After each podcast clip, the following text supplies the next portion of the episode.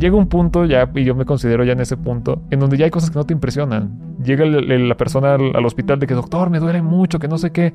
Ay, ¿Qué tanto te puede doler si a la persona de aquí al lado le cortaron algo? O sea, yo como médico realmente no estoy peleado con los remedios caseros. Al contrario, o sea, muchas veces el remedio casero es el que hace sentir bien al paciente. El problema es querer cambiar medicamento por remedio, que es lo que muchas veces sucede, por ejemplo, en el caso de la moringa para la diabetes. La pastilla del día siguiente se puede utilizar todas las veces que sean necesarias, incluso dentro del mismo ciclo menstrual. Pero entonces es mucho mejor el decir, quiero tomar una pastilla porque quiero evitar un embarazo, a decir, no, pues es que ya llevo dos pastillas, ya mejor me aguanto y ya tengo este embarazo, ¿no? Entonces la intención de la pastilla del día siguiente es eso, el impedir un embarazo. Tanto el desmayarse como el convulsionarse es algo que le puede suceder a cualquiera en cualquier momento de la vida. Pero el convulsionar no es una urgencia a menos que sean dos convulsiones seguidas o que dure más de cinco minutos.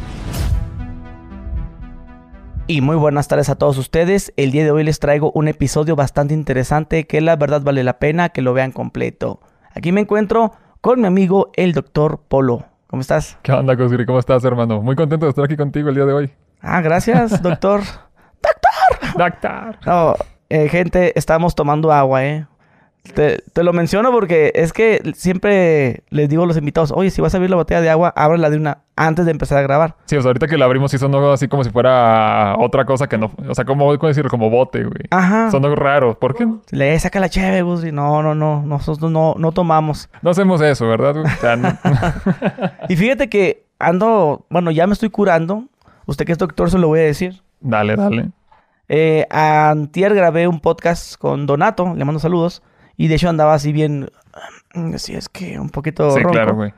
Y resulta que era porque estaba, eh, estaba en Los Ángeles un día antes y estaba gritando, ah, no, sí, entre cantando y gritando.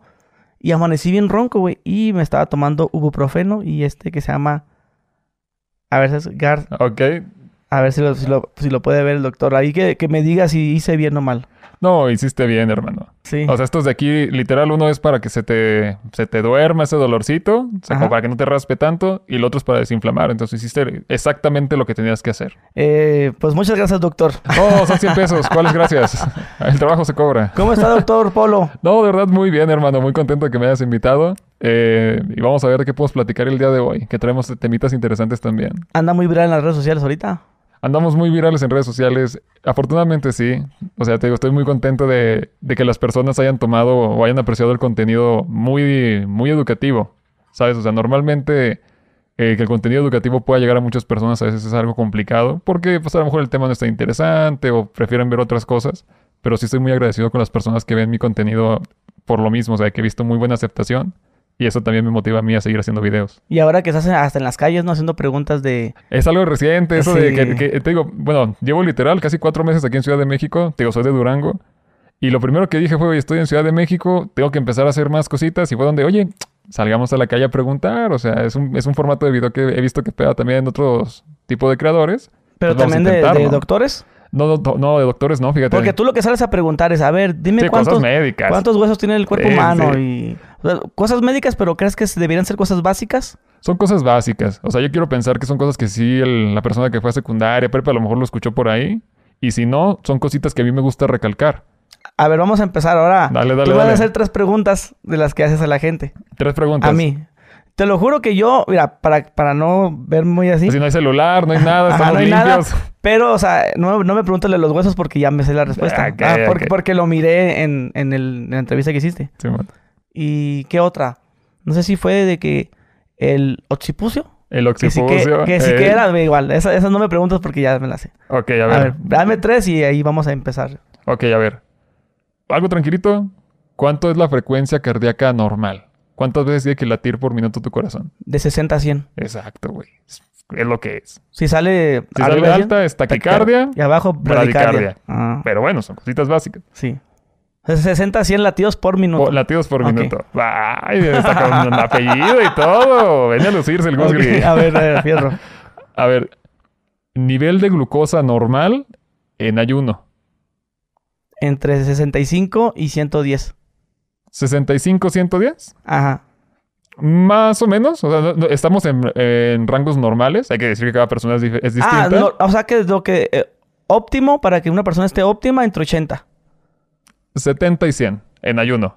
O sea, digo, no estabas tan mal. O sea, sí es algo que se puede considerar poquito arribita, pero no es, no es diabetes. ¿Sabes? no, es, no, es, un síndrome de ya emergencia. O sea, que arriba de 110 es prediabetes. ajá. E, Entró ese término de prediabetes. sí, que ya ves que es algo controversial. O sea, a mí, a mí sí me gusta explicarlo de esa manera, explicándole al paciente que estás aún así a nada ya de pasar, pero todavía no lo eres. Porque luego se pueden llegar a espantar un poquito con ese tipo de cosas. El límite vendría siendo 110.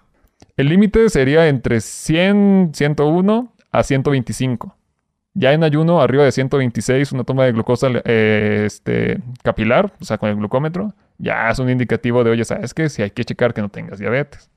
Pero, o sea, te digo, muchas de esas cosas son cositas que, bueno, hay personas que son diabéticas y no saben cuáles son los niveles normales o los que tienen que estar ellos participando. Entonces, por eso es importante que ese tipo de cositas se, sepan. Ok, pero yo, yo tengo una, duda con eso. Dice, hay ciertos... Depende de los laboratorios, ¿no? Tú te haces eh, análisis y te dice no, pues el colesterol debe estar de tanto a tanto. El, como límite, ¿no? Sí. Pero en otro es más bajo y en otro es más alto. No, igual ¿Sí me explico? Sí, claro, ¿no? Y es muy común que. ¿Es depende del laboratorio o.? Eso, eso depende estrictamente del laboratorio. O sea, ya el laboratorio, el laboratorio te da sus números de referencia. O sea, por ejemplo, en algunos lados, como tú dices, puede ser 110, 65, en otros lados 70, 100. Pero lo importante con eso es que la referencia final la va a dar el médico. El laboratorio está de que, mira, esto es lo que nosotros decimos que es la referencia, pero tú como doctor y ya viendo a tu paciente dices, ok, estamos mal o estamos bien. O sea, que no te alarmes. Sí, o sea, no te, alarmes. O sea, el, laboratorio sí, porque hay pacientes de que, oye, es que el laboratorio dice que ya 124 ya estoy mal. No, espérate, o sea, es la referencia, pero viéndote a ti, tus hábitos y todo lo que tú haces, pues a lo mejor no estás mal. Simplemente que ese detallito pero sí, las personas se espantan mucho. Se asustan porque ya ves que como si fuera de rango. Exacto. fuera de rango. Se, escucha feo. O sea, el fuera de rango ya valí. O sea, ¿qué pasó conmigo, Doc? ok, muy bien. Qué bueno que aclaramos eso. Y la última. A ver, última pregunta. ¿Qué órgano secreta la insulina? El páncreas. El páncreas, exactamente. Hay una, bueno, luego hablamos de ese, de ese tema, de una, serie que puso que el, hígado, no, sé si lo viste. el hígado no es. no, no, es el páncreas. Sí. Pero una serie. Eh, Luego hablamos de eso. sí, porque eh, a veces, como te digo, de que uno como paciente se le hace fácil eh, con el doctor. Oye, doctor, pero es que es una pastillita así. Eh". Blanca con una línea en medio. Y pues, pues no, la verdad es que pues la misma ignorancia de uno, ¿no? Pues no, no, no, no, sabemos que... que todas las pastillas se pueden ver muy, muy igual. O sea. Ajá, sí, claro. No, y la intención de preguntar ese tipo de cosas, primero es porque, mira, me va a sonar curioso, pero es una triste realidad muchos pacientes primero no son conscientes que tienen alguna enfermedad. O sea, tú les preguntas, oye, ¿eres enfermo de algo? No. Pero todos los días me tomo esta pastillita a las 8 de la noche. Y ahí es donde, pero ¿por qué te la tomas? O sea, ya es donde ya viste el medicamento. Ah, pues esa persona es hipertensa, esa persona es diabética, o sea. Pero es porque, te digo, muchas veces el paciente no es consciente de la enfermedad. Y lo otro, lamentablemente, es que si hay pacientes que te pueden llegar a, a mentir en ese aspecto. De no, doctor, yo estoy muy sano, no tengo nada. Y ya empiezas a ver sus cositas y no, espérese, señor, usted tiene esto, esto y esto. Oye, yo, yo siento que en la medicina no existen las preguntas tontas. Para nada, no, para nada, hermano. O sea. Ok, mi primera pregunta, eh, tonta, por así decirlo, es cómo se toma una pastilla. Que es un tema porque hay gente adulta que no se sabe tomar pastillas. Hace poquito hay un video muy viral ahorita en TikTok. Es un niño que está en su casa y que lo están regañando porque le dijeron, pásate la pastilla. Y no pudo. O sea, pues que no le enseñaron. y hasta se frustra porque llora de que es que no puedo porque está muy grande la pastilla. O sea, eh, eh, es tan interesante ese tema porque es tan común que neta, o sea, una de cada tres personas no puede tragarse una pastilla. ¿Por qué? Pues porque le da asco, que el reflejo, que no sé qué. Hay dos maneras, hay, hay muchas maneras de poder pasarse una pastilla. Yo no soy el que recomiende, por ejemplo, el triturarla. para mí es mejor el, la cápsula completita, la tabletita el, completita. El hacerla polvito, ¿hace el mismo efecto? tiene por ahí su relevancia, pero igual es de que, oye, imagínate que tú partes tu pastillita y se te va tantito por allá, se te fue tantito por ahí. O sea, puede haber esa pérdida tan tal cual, que no es una pérdida muy grande tampoco. Pero sí puede así como que alterar tantito esa cuestión. Pero yo sí soy fan de, oye, si es la tableta, échate la tableta. Y aquí hay dos temas. Si la pastilla es suave, o sea, si es una capsulita de estas así como blanditas, que no sé qué, o si es algo duro. Si es suave, literal. Esta viene siendo la. E, esa sería como el ejemplo de una pastillita dura. Tal cual. El ibuprofeno. El ibuprofeno, que no vamos a decir marcas, pero. no, pero ese tipo de pastillas no, no, van a flotar. O sea, el, el, sistema basa en que una pastillita que es suave, por decir, hay vitaminas que son capsulitas muy que las pones en el agua y hasta flotan. Esas de ahí son las más sencillas, porque literal, o sea, te pones la pastilla en la boca, si tú haces tu cabeza hacia abajo, o sea, está aquí tu garganta, aquí está el agua. Si tú hago la cabeza hacia abajo, el agua va a pasar. Y tú Ah, ya- me, la voy a tomar porque de hecho sí me toca tomarla. Dale, dale. Aquí, aquí te va el truco con la pastilla dura. Ajá. El chiste de esas es que, o sea, por más que baje el agua, pues a lo mejor se puede pegar en la lengua o en el paladar. La idea con eso es aplicar una succión. O sea, principalmente con una botella de agua, porque es la que donde se ve que se, se comprime. Succionas y por la misma fuerza de la, de la presión que hiciste con la botella de agua, cuando sueltes, ¡pum!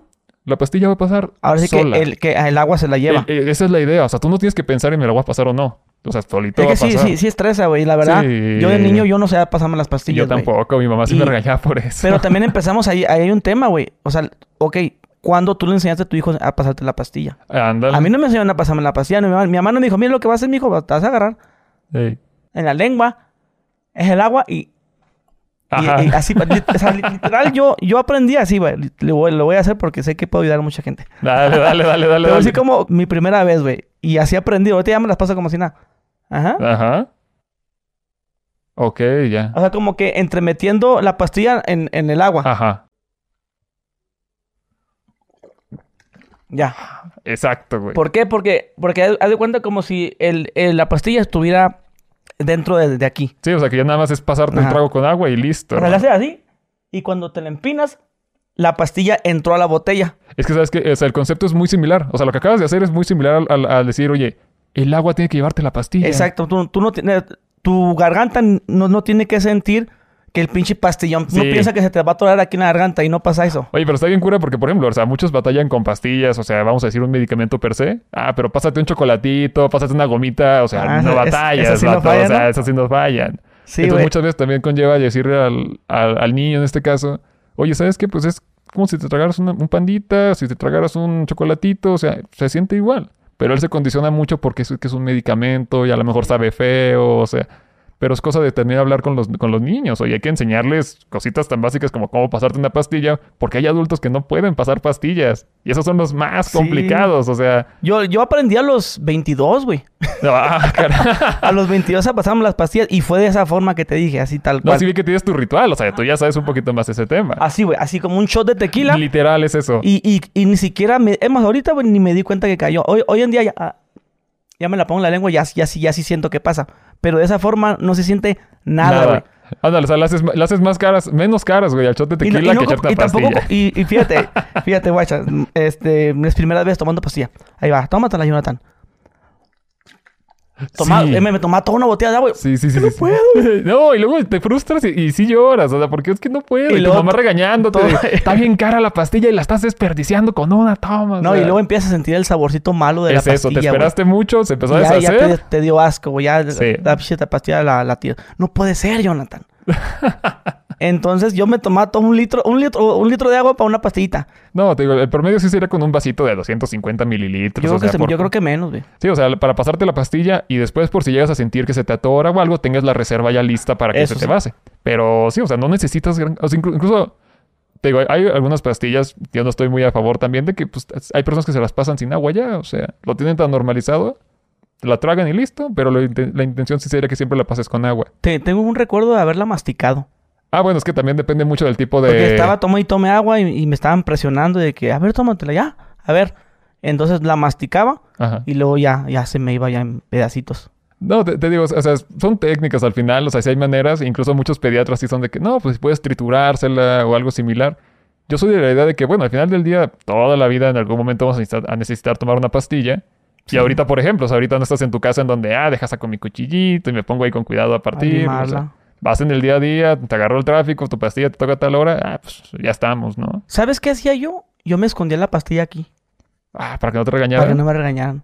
No manches. Pero fíjate hasta qué punto de, de- de- Número uno, el miedo que tiene uno que lo van a regañar. Claro, Eh, Estás frustrado porque no sabes, porque no te porque enseñaron. no te enseñan, sí. Y ves, ahí tenemos un problema. Debemos empezar que los padres enseñen a sus hijos y que sean pacientes en, en que no, no estarlos regañando si los sentir culpables de que no saben. No, incluso el Porque, tema... porque va a pasar eso que hice yo.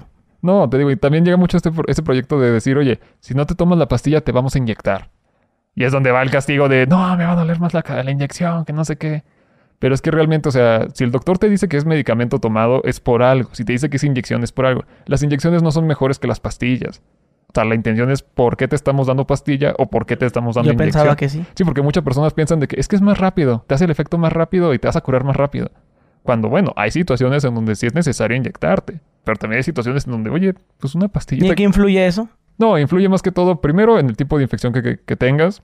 Y segundo, sí es cierto que el medicamento inyectado, vamos a decir, intramuscular, que es el de la pompa y el del brazo, sí actúa más rápido, pero su efecto, vamos a decir, es menor. ¿A qué me refiero? Si tú tomas una pastilla, va a tardar un poquito el efecto en llegar a su punto donde ya va a empezar a funcionar chido, pero su tiempo de eliminación es un poquito más largo. Entonces el efecto te puede durar un poquito más. En el cambio del intramuscular, va por arriba el efecto, llegó a su pico y decae más rápido. Entonces ahí donde, oye, hay muchas veces en las que es mucho mejor manejar al paciente con, oye, dos pastillitas al día, a decir, vente y te inyectamos relacionándote a qué, a que una inyección hoy, una inyección mañana, otra inyección pasado. Pero te digo, todo depende del tema de qué infección tienes, más allá de que realmente podemos decir, pastilla contra inyección es mejor inyección. Te digo, son muchos factores, pero que la inyección sea mejor que la pastilla, no, no lo es.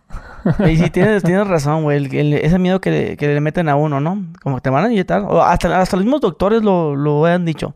Fíjate que ahorita, ahorita ya no es tan común, güey. Ya, ya- ya los doctores no creo que asusten tanto a los niños de... "Ah, Porque, hay inye- porque antes le seguíamos el juego de No, que te sí. voy a inyectar. Sí, te voy a inyectar. o sea, no lo hagas. O sea, vato, no. No, o sea. pero sí, ¿sabes? Que tengo un recuerdo de que un doctor una vez me sacó una jeringa bien grande. Órale, muchacho, Pórtese bien. póngase ahí. Híjole. Y pues, oh mames, güey. sí, sí lloras. Sí, sí, te- lloras. Tengo un recuerdo de haber tenido unos siete años, güey. Ay, no. El Gus que está chiquito.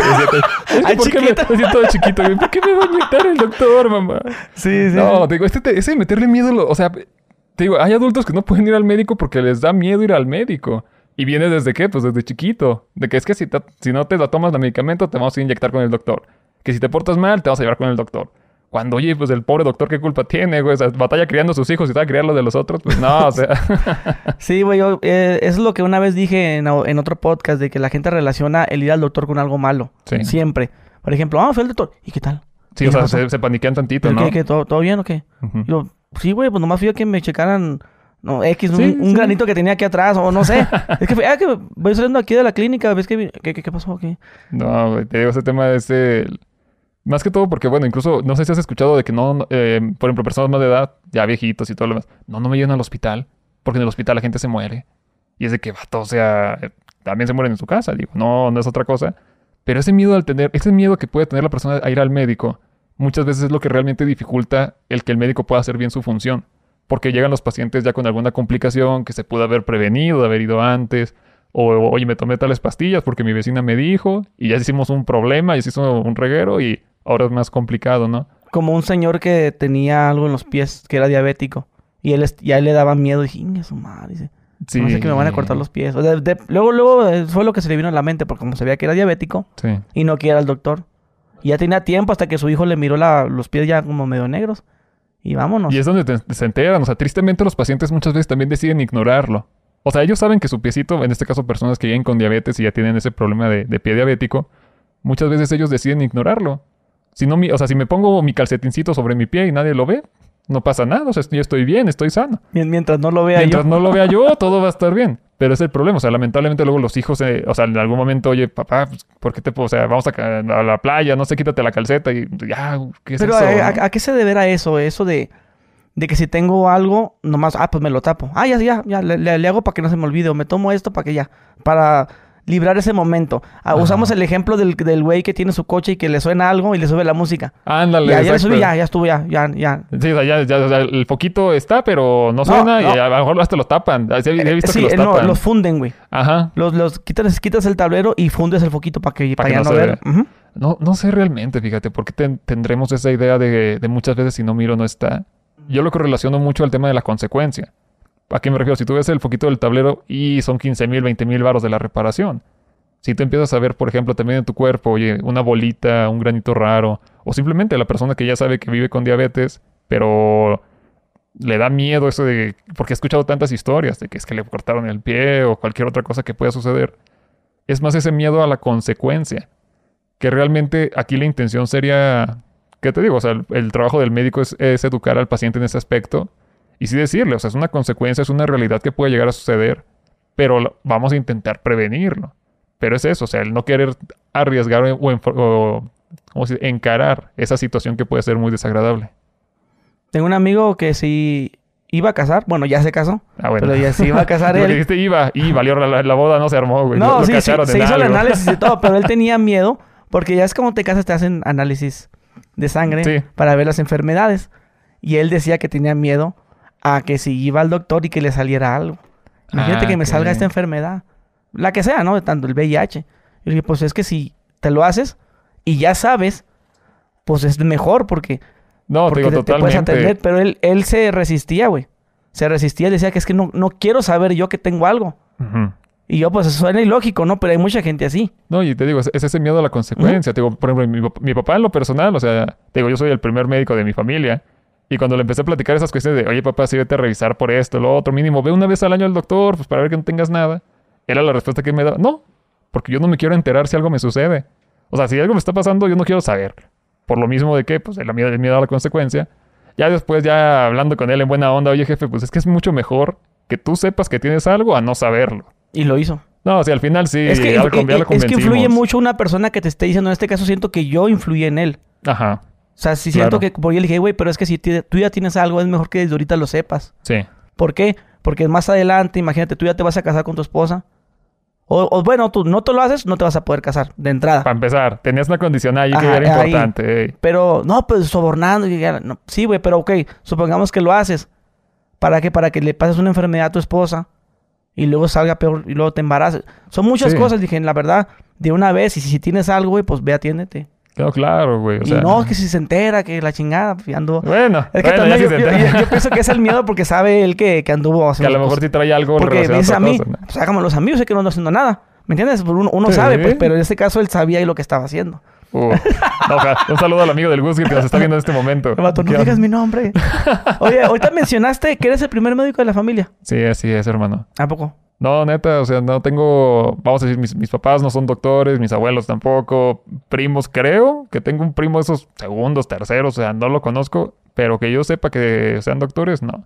Soy el primerito de Y mi mencionaste que esto de- que es como Harry Potter. Güey, Que, es que... a ver, danos- explícanos eso, ah, porque estaba muy curioso eso. No, mira, el, el tema de... En cualquier eh, profesión realmente está mucho ese tema de Harry Potter. Vamos a describirlo para los que no hayan visto Harry Potter. Yo, yo siento más que en, que en los doctores. Eh, eh, Va un poquito por ahí, pero la cosa Sector es que salud.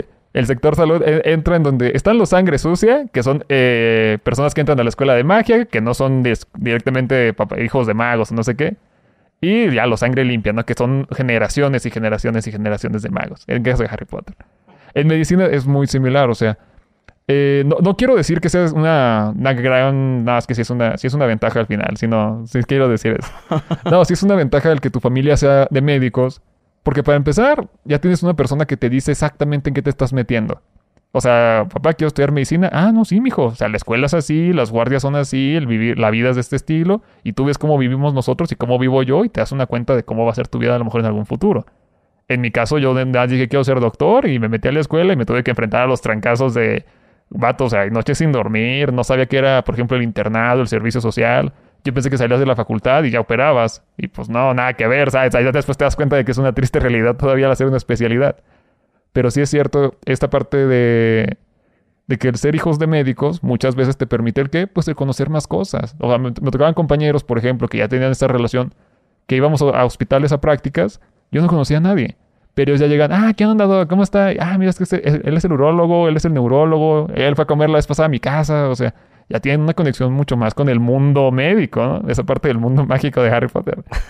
Pero entonces, eh, llega un momento cuando te gradúas, que es donde te das un poquito más de cuenta en esos aspectos. Porque te digo, yo en mi caso, o sea, no es como que mi familia tuviera un consultorio o un hospital, ya tuviéramos los contactos o algo, ¿no? Pero ellos, por ejemplo, tienen esa pequeña ventaja, que también si no lo saben aprovechar es cosa, cosa de ellos, pero tienen esa ventaja de que incluso la cartera de clientes. Tu papá atendía a tal familia, tu papá se retira y ahora tú atiendes a esa familia. Entonces ya tienes como que eso un poquito más fácil. ¿Y, Pero en- sí. y- y entre ustedes se rechazan por eso? No, tal Así cual como no. que no le hables a él porque es... ¿Qui- ¿Quién sabe? es sangre limpia. Él, él es, un- él es un Sangre sangre, su- sucia. Él es un sangre sucia. No sé, fíjate. Bueno, en mi universidad, ¿no? Debería de, ¿no? ¿O no? No sé, o sea, porque... Bueno, bueno, no, no- no me quiero dar cuenta yo. No, me- no me quiero dar cuenta, prefiero evitar la consecuencia, ¿sabes? No, pero de- en mi escuela no era tan así, o sea, claro que sabías de que, ah, eres hijo del doctor no sé qué y todo lo que tú quieras. Pero no, no dudo que a lo mejor hay universidades en donde sí tienen así como que... Co- Como, como el becado, por así decirlo. Ponle, o sea, pues, simplemente el hecho de que, oye, es que los papás de estos son amigos del hospital y estamos todos en la misma escuela y somos amigos nosotros aquí. O sea, ya se hizo la conexión de, de sangre limpia, ¿no? Por ejemplo. Claro. Pero no- yo quiero pensar que no es algo como de rechazo. O sea, no quiero pensar que sea tan, tan exagerado ese tema de, oye, es que tú no vienes de familia de médicos, tú que- para qué te metes en esto. No. O Oye, sea, ¿y cómo, cómo, habrá- cómo habrá sido la niñez de un niño que ah, creció con padres me- eh, médicos? Fíjate que, te digo, yo, yo recuerdo, o sea, muy vagamente en secundaria, prepa, sí tuve un compañero que era hijo de, de doctores antes de entrar yo a medicina, tal cual. Y sí veía que, que su vida era muy, muy solitaria. O sea, porque los dos papás eran doctores, los dos trabajaban. Y era de, oye, vato, pues no sé, o sea, te vas a llegar a la casa y qué vas a hacer. No, pues llego. A veces hay una persona en mi casa que me apoya con la comida, con la limpieza del hogar. La saludo, me caliento mi comida y me voy a encerrar a mi cuarto. Ya con eso de las 7, 8 llegan mis papás, que me firmen mi boleto, no sé, y ya me voy a dormir. Y es ahí donde, oye, pero no, o sea, no platiques con ellos, no te preguntan qué tal su día, no les preguntas tú qué hicieron hoy. No, siempre vienen muy cansados y ya lo que quieren es descansar. Y ya lo ves más adelante, eh, ya es tal cual en los últimos momentos de la carrera, en donde va a sonar así como muy payaso, el, ay, sí son muy especiales, no tanto. Pero sí es la vida de doctores muy diferente, una vida muy cotidiana, tanto en el tema de cuántos años llevas estudiando, cómo vas a vivir tu vida realmente.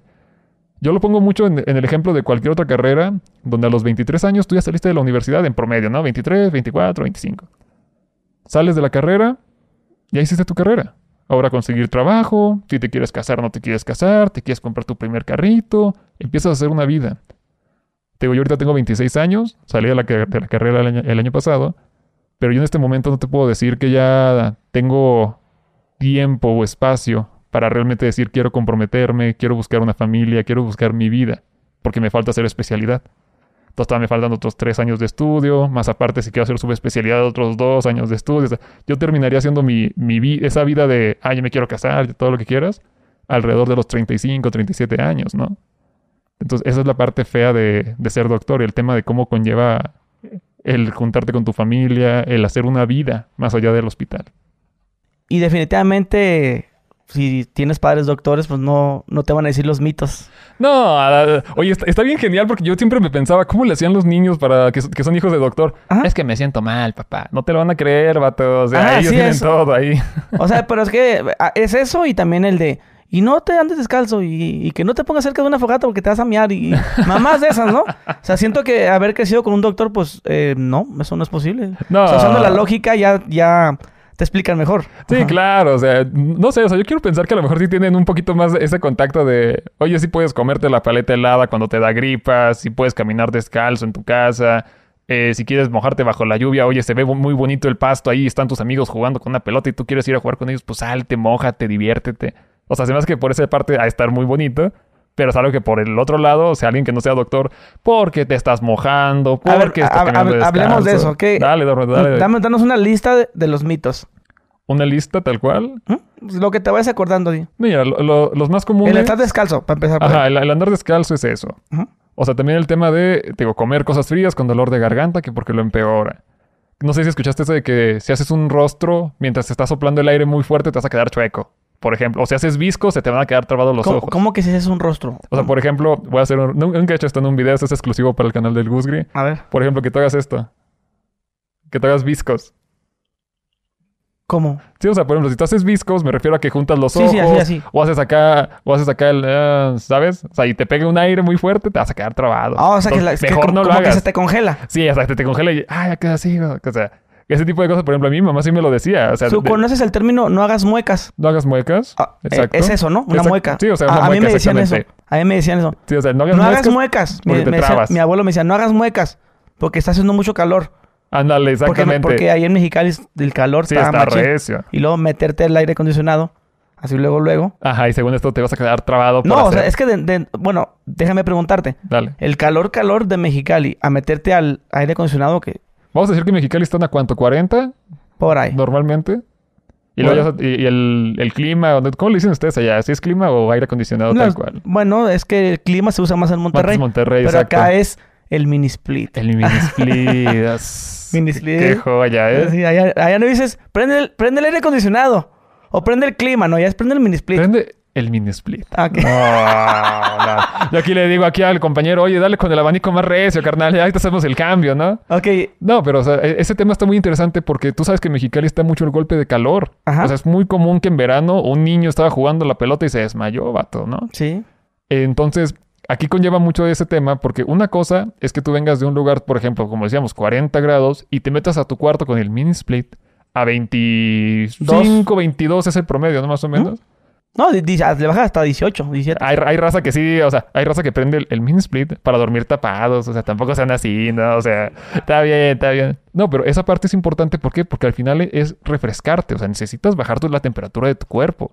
Entonces, no, es que te vaya a hacer mal de que una, un bicho se te meta ahí por el, el- mi tema de venir de un lugar muy caluroso a un lugar fresco, sino es todo lo contrario. Oye, estás en un lugar donde estamos arriba de 40 grados, o incluso, o sea, en otros lugares arriba de 30, por ahí que ya puedes sentirse el calor, refrescate.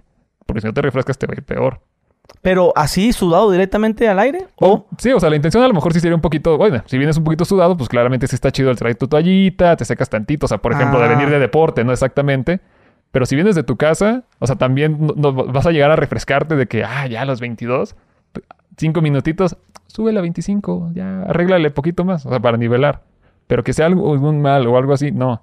Incluso tú sabes, hay lugares en donde las personas Ah. no pueden vivir sin el aire acondicionado, el clima, el a, a mí no me dejaban entrar hacia el aire. Porque por lo mismo de que te podía hacer No, o sea, daño. tenía que llegar y tenía que esperarme un rato en la sombra. Ah, ok. Y, Y, ya después te ya pasaba. entrar. O sea, como irte refrescando así. Y estando adentro no podía hacer muecas. O sea, no, no podía hacer así. Sí, claro, no, claro. no se estén riendo, cabrones. No, no, no. Y ya tenía que haber tenido unos nueve años. Y de tomar agua caliente, no, tomo, no tomar agua fría. O sea, ideas, Sí. pues. Pero como te digo, estamos en Mexicali. Sí, claro. La gente tiene otras ideas. Pero yo sí, yo sí creía que era como tal malo meterte luego, luego, o sea, sudado y luego, luego al, al aire. Sí, no. Y, y el tema con ese tipo de condiciones es que realmente, de- o sea, por ejemplo, aquí no sé, si es muy raro que un niño realmente le pregunte a su papá o a su mamá, oye, ¿por qué es malo? O sea, ¿qué tiene de malo? O sea, a lo mejor el niño tampoco te va a entender de que, no, que la microbiota, que no sé qué, nada. Pero, oye, pues, ¿por, por qué me hace mal? Y es donde muchas veces también el papá se inventa, no, es que se te cierra la garganta. Y se te cierra la garganta y ya no a respirar y eso es muy malo. Y tú le crees porque, porque es tu familia, tú le crees inocentemente. Y ese tipo de cosas más adelante, si en algún momento ese niño llega a tener hijos, no te tomes el agua fría porque te va a la garganta y eso está mal. o sea. pero te digo, o sea, la idea con, con este tipo de condiciones muchas veces no es darle la contra tampoco a la familia, o sea, realmente cada quien sabe cómo educar a sus hijos y nosotros estamos también para apoyar en ese sector salud. Pero sí es cierto que hay muchas- veces en las que los pacientes llegan incluso a urgencias de decir, no, es que sabes que vi que se tomó agua muy fría y ahorita estaba tose y tose y tose, se le estaba cerrando la garganta y me lo traje para acá. Y ahí fue donde, no, señora, pues venía tose y tose y tose porque se tomó el agua muy rápido, se le fue por otro lado y pues eso fue, o sea, no fue el agua fría, ¿sabes? Sí. Pero te digo, o sea, son cosas que, que llegan a suceder por ese desconocimiento de, bueno, está bien, está mal. ¿Qué Yo- Dale, dale, Ah, dale. pe- perdón, perdón, me- se me estaba olvidando. Ahorita que hablamos de mini split, eh, estar sudado, y entrar al cuarto frío, como tal, no hace daño, pero sí es incómodo. O sea, Claro. sentir el, el- el- la espaldita sudada porque Sí. es como te sales de bañar y luego, este, a, hey, a tu esposa abre la puerta o tu mamá y se, el, el airecito que te entra. se te hace chiquito. o te hacen los huevitos así. se sea, te suben acá, ¿no? Entonces, eh, no quiere decir que porque sea incómodo sea malo. Exacto. A eso, a eso te refieres. Totalmente. O sea, incluso el tema también eh, entra mucho eso de, vamos a decir, el caminar descalzo.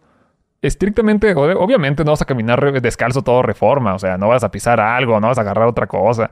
Pero sí es, sí es a muchas, para muchas personas muy relajante el decir, llego a mi casa, me quito mis zapatos y si tienes pantuflas o chanclas, qué chido. Y si no, descalzo me voy a caminar a la cocina un ratito, a ver. Porque también te digo, o sea, al final eso puede ser muy cómodo. Pero así como, oye, a ver, toca el, frío- el piso frío con tu pie calientito, pues claro que va a ser incómodo. Pero no es que sea malo. Claro. O sea, es una molestia. Pero... No es como que te vayas a enfermar. O- otra cosa, hablando de los mitos, Dale, dale, dale. que si nos- nosotros nos, nos mojábamos, a eso jugábamos de niños. Sí. Pero decía mi tía, mójense la cabeza. Porque si se Ah, primero la cabeza y ya lo todo lo demás. Ya se se enferma. Sí, sí, ajá, sí, si sí, se sí. mojan la cabeza ya no se van a enfermar. Eh, ¿Será? No, al final del día, oye, te lava las manitas y no por eso mojate la cabeza porque estás lavando las manitas, vato, te vas a enfermar. No, o sea, son cositas que te digo, va- van pegando muchas veces de, incluso el tema de que, oye, tu abuelita a lo mejor le tocó ir a jugar con sus primos al río y su abuelito era el que, no, vete a mojar la cabeza primero y ya luego te mojas todo lo demás para que esté tu cuerpo ahora sí que en equilibrio, ¿no? Con el ambiente, no sé qué. No, te digo, es, es parte de. Simplemente son costumbres que muchas personas llegan a tener, ideas que principalmente vienen de los de, de los de atrás en este caso, y van de generación en generación en generación. A ver, échate otras. Otra. O- otro mito así, dos, tres recio. Por ejemplo, no sé si tú escuchaste a lo mejor alguna, alguna mamá de que, oye, mamá, es que sabes que no me crece barba y a mí me gusta mucho cómo se ve la barba. Rasúrate más veces.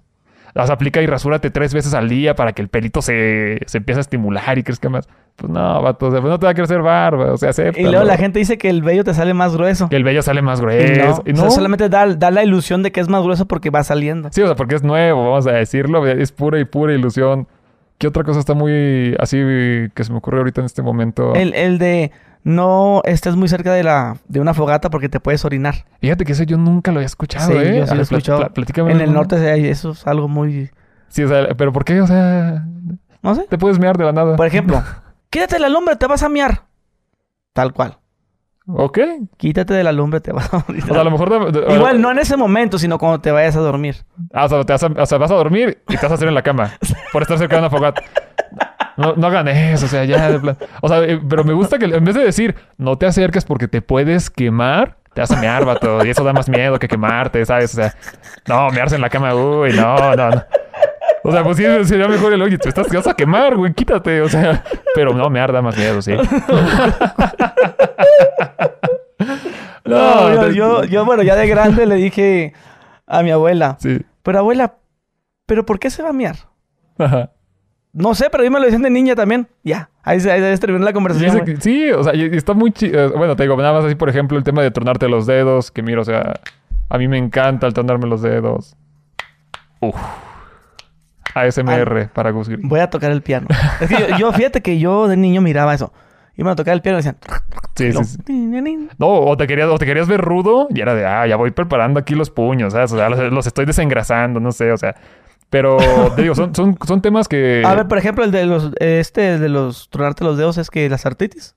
O sea, se supone, el mito dice que, te digo, o sea, si te truenan los dedos se te van a quedar chuecos, pueden causar alguna artritis principalmente. Que mira, la artritis es un problema autoinmune.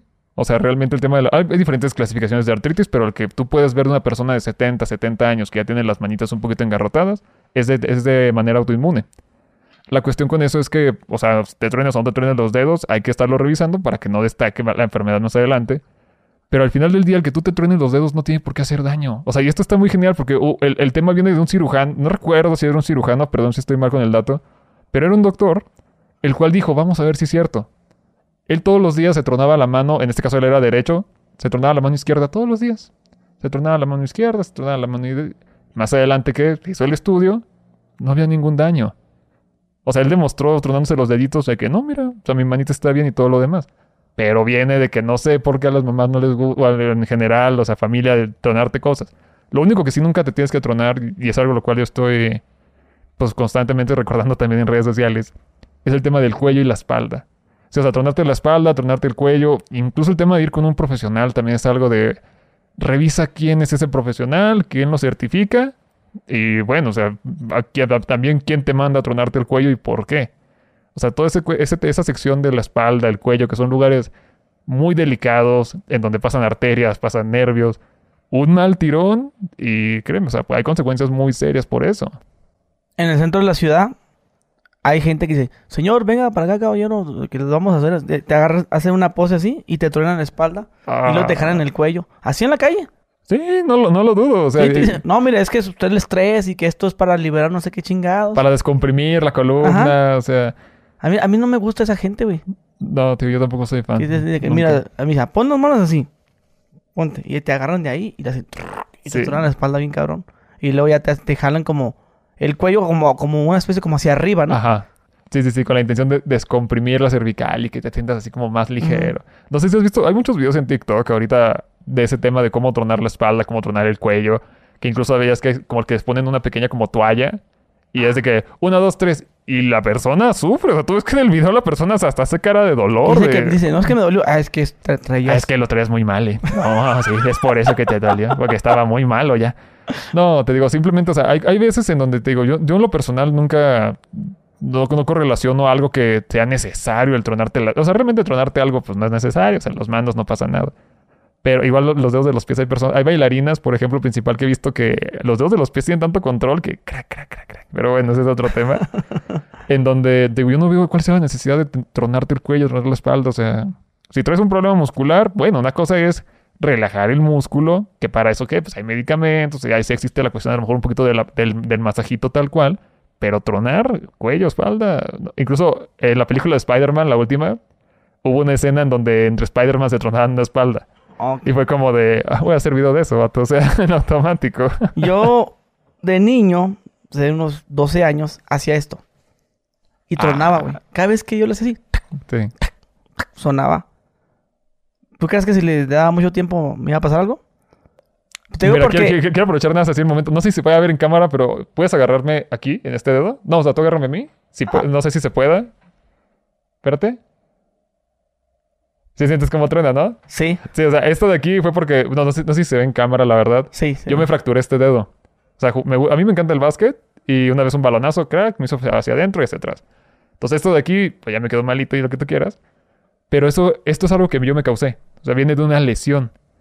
O sea, a mí si me, si me escuchas al- algún día en tu casa, ya sabes, hermano, que estoy caminando, que estoy subiendo las escaleras, vas a escuchar como mi talón cruje. O sea, mi, mi taloncito truena. Los míos también. Sí, o sea, subir las escaleras y crack, crack, crack. ¿Es malo eso? No. O sea, simplemente que, pues, tienes tú esa... Vamos, vamos a decir que no es una... Porque el término, en término médico incluso muchas veces es, este, anormalidad eh, anatómica o algo similar. Pero no quiere decir que esté mal. Yo, yo te lo decía, te pregunté si estaba mal porque... Y hacía tac, tac. O sea, Agarraba- obviamente una cosa es, Es que más, estés aquí y otra cosa es que ya le quieres hacer más fuerte o con No, la no. intención de No, nomás otra así. cosa, ¿sabes? Porque me, son- me gustaba cómo sonaba y se escuchaba. El Gus en vez de traer una matraca, llegaba al estadio con el codo. ¡Tas, tas, tas! y me, y me dice, me dice mi abuelo, es que se te va a tronar, un- se te va mm, como desprender un líquido. Ah, y que sí, ese líquido te, te va y te va y duele de a madre, que a él le pasó, no sé qué tanto. No, te digo, o sea, sí, sí es posible. O sea, de las articulaciones tienen algo muy bonito que es una cápsula sinovial. La cápsula sinovial es, una burbujita, bueno, una capsulita tal cual, no, no tiene más temas. Dentro de esa capsulita hay un líquido que es el líquido sinovial. La, la intención de ese líquido es proteger, lubricar y nutrir al cartílago articular, que es el que te permite más adelante el movimiento. Con el constante uso de la articulación, vamos a decir, o sea, el, el oficinista, el pianista, lo que tú quieras, la teoría dice que se va empezando a crear unas pequeñas burbujas en ese líquido, que cuando tú truenas la articulación es lo que suena. Entonces te digo, o sea, si hay un líquido en las rodillas, sí, si hay un líquido en las rodillas, ¿no se lo roban los médicos? No, no puedo hacer nada con ese líquido realmente, o sea, pero sí, si hay un liquidito. Ahora, hay eh, problemas de meniscos, es donde principalmente se puede llegar a ver esta rotura de la cápsula articular y es donde puedes empezar a sentir como que agua cae, ¿sabes? Como que baja líquido por tu rodilla. Pero, ¿cómo le vas a decir que no a tu abuelito también? O sea, te digo, es la parte, o sea, tu abuelita, hazle caso, sí, hazle caso. O sea, yo lo digo en mis videos. Si tu mamá te regaña por andar descalzo, pues no andes descalzo. O sea, tú ya sabes que no te va a pasar nada y un día hay, hay escondidas en tu casa, ¿no? O sea, ay, qué malo soy, ando descalzo. No te va a pasar nada. Pero si tu, tu mamá te regaña, pues no la hagas enojar también. O sea, ya en tu casa tus reglas, ¿no? Sí, claro, eso sí. es eso. Ya en tu casa andas descalzo y a todo dar. Pero nada. Yo el de que no tenías que comer y luego meterte en una alberca. ah, ese es clásico. No, Te digo, ese tema a mí me gusta O mucho. el, el- la leche con el atún. Nunca he probado leche y atún. Que no, Ta- que, también te, que te- no puedas comer leche con atún. O chile con, con leche. Ese de chile con la leche sí, porque se, se, se te soltaba el estómago. Que a lo mejor y sí, ¿eh? O sea, la verdad, es- ese sí es, es nuevo. No, no, no me he puesto realmente Por ejemplo, a yo me compraba unas sabritas y le echaba salsa. ¿Y te las y- pasabas con leche? No, pues estaba, Ah. por ejemplo, comiendo y luego, ay, voy a agarrar, me voy a hacer un chocomil. No. Ah, O ya, sea, te, ya, de- ya de- te entendí. O sea, te comes las papitas y... Ah, me voy a hacer... ¿Quién sabe, eh? Ese sí o sea, está- posiblemente sí tenga que ver con que te puede llegar a lo mejor a- así como que a alborotar tantito el estómago. No estoy muy seguro en ese caso. Pero lo del atún y la leche, ese sí no... Te digo, tampoco lo conocía, hermano. ¿Pero qué te Ok, decían? si, si te estabas intoxicando, que la leche era buena. Ah, bueno, ese sí, ese sí es clásico, ¿no? Sí. Eh, fíjate que, bueno, primero ese tema de la leche, eh, como, vamos a decir, para evitar las, las infecciones, bueno, las intoxicaciones en este caso, se correlaciona mucho a que antes era de que, vato, o sea, tomate leche bronca, que porque tiene muchas defensas y te va a apoyar un chorro a que destruya todo lo que te acabas de tomar, ¿no? O va a permitir que salga más rápido tu cuerpo, o sea. Cosas que se, inventa la, que se inventan en ese momento. Hay, hay posibilidad de que realmente nos sirva de algo. Primero necesitamos saber qué te tomaste.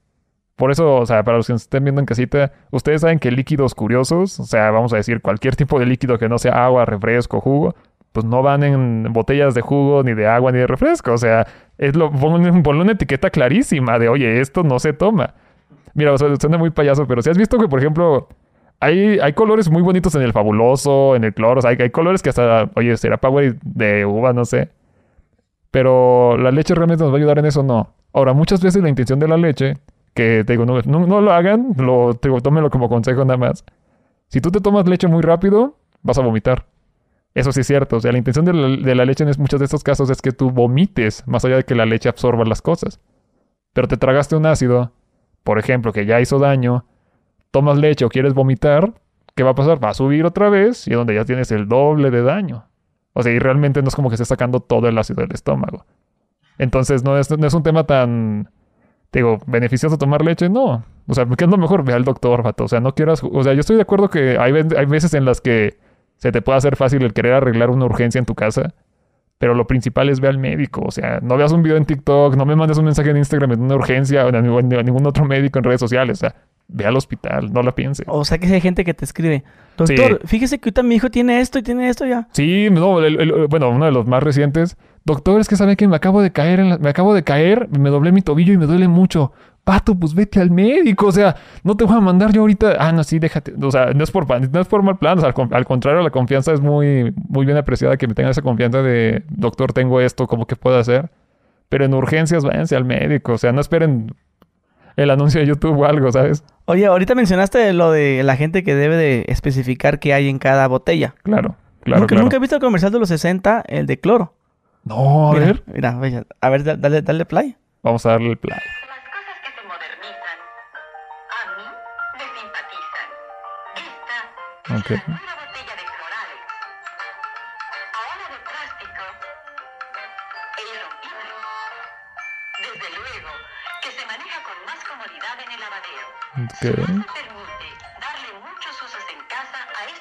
Envase. Te lo juro, nunca lo había visto. Ah. wow. Yo, pues, ¿por qué estar enseñando este Gusby? Pero sí, ya, ya, ya. ¿Ya entendiste? Sí, claro. Un vaso florero. No, nunca lo había visto, ¿eh? De verdad. O sea, y ahí le viste lo, lo raro. Y ah, sí, o sea, vato, ¿por qué abriste el refri con el floral? vas a limpiar. Pero ya cuando decía lo del frasquito, eso de darle más usos al frasquito. ¿Sabes que tengo un recuerdo de, de, yo de niño? Sí. No recuerdo la edad de haber tenido unos dos o tres, pero tengo ese recuerdo de que reciclaron el de ese de Fabuloso y ese de Pinosol, lo reciclaba mi abuelo. Y ahí echaba otras cosas, lo lavaba bien. Sí. Y yo acuerdo cuando yo tomaba, me daba todavía el olor a Pinosol. A no, Pinol. Claro. En este caso, en el comercial. Que dice, ah, pues reutiliza otra vez la botella de, de Cloralex. Sí, o sea, digo, o sea, vimos ahorita que decía jugo, que, oye, incluso creo que mostraban eso, ponlo como florero. Ajá. Que estaría curioso tener una botella de Cloralex de florero, pero...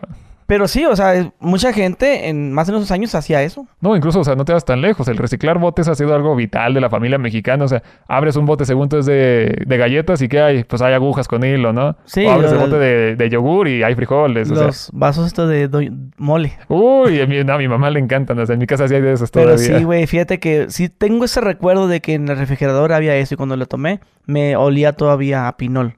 Wow, güey.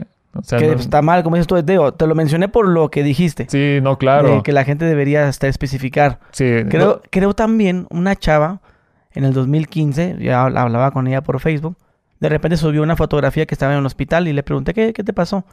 Lo que pasa es que me tomé una botella de cloro. Y dije, pues, ¿cómo? ¿Por, ¿cómo?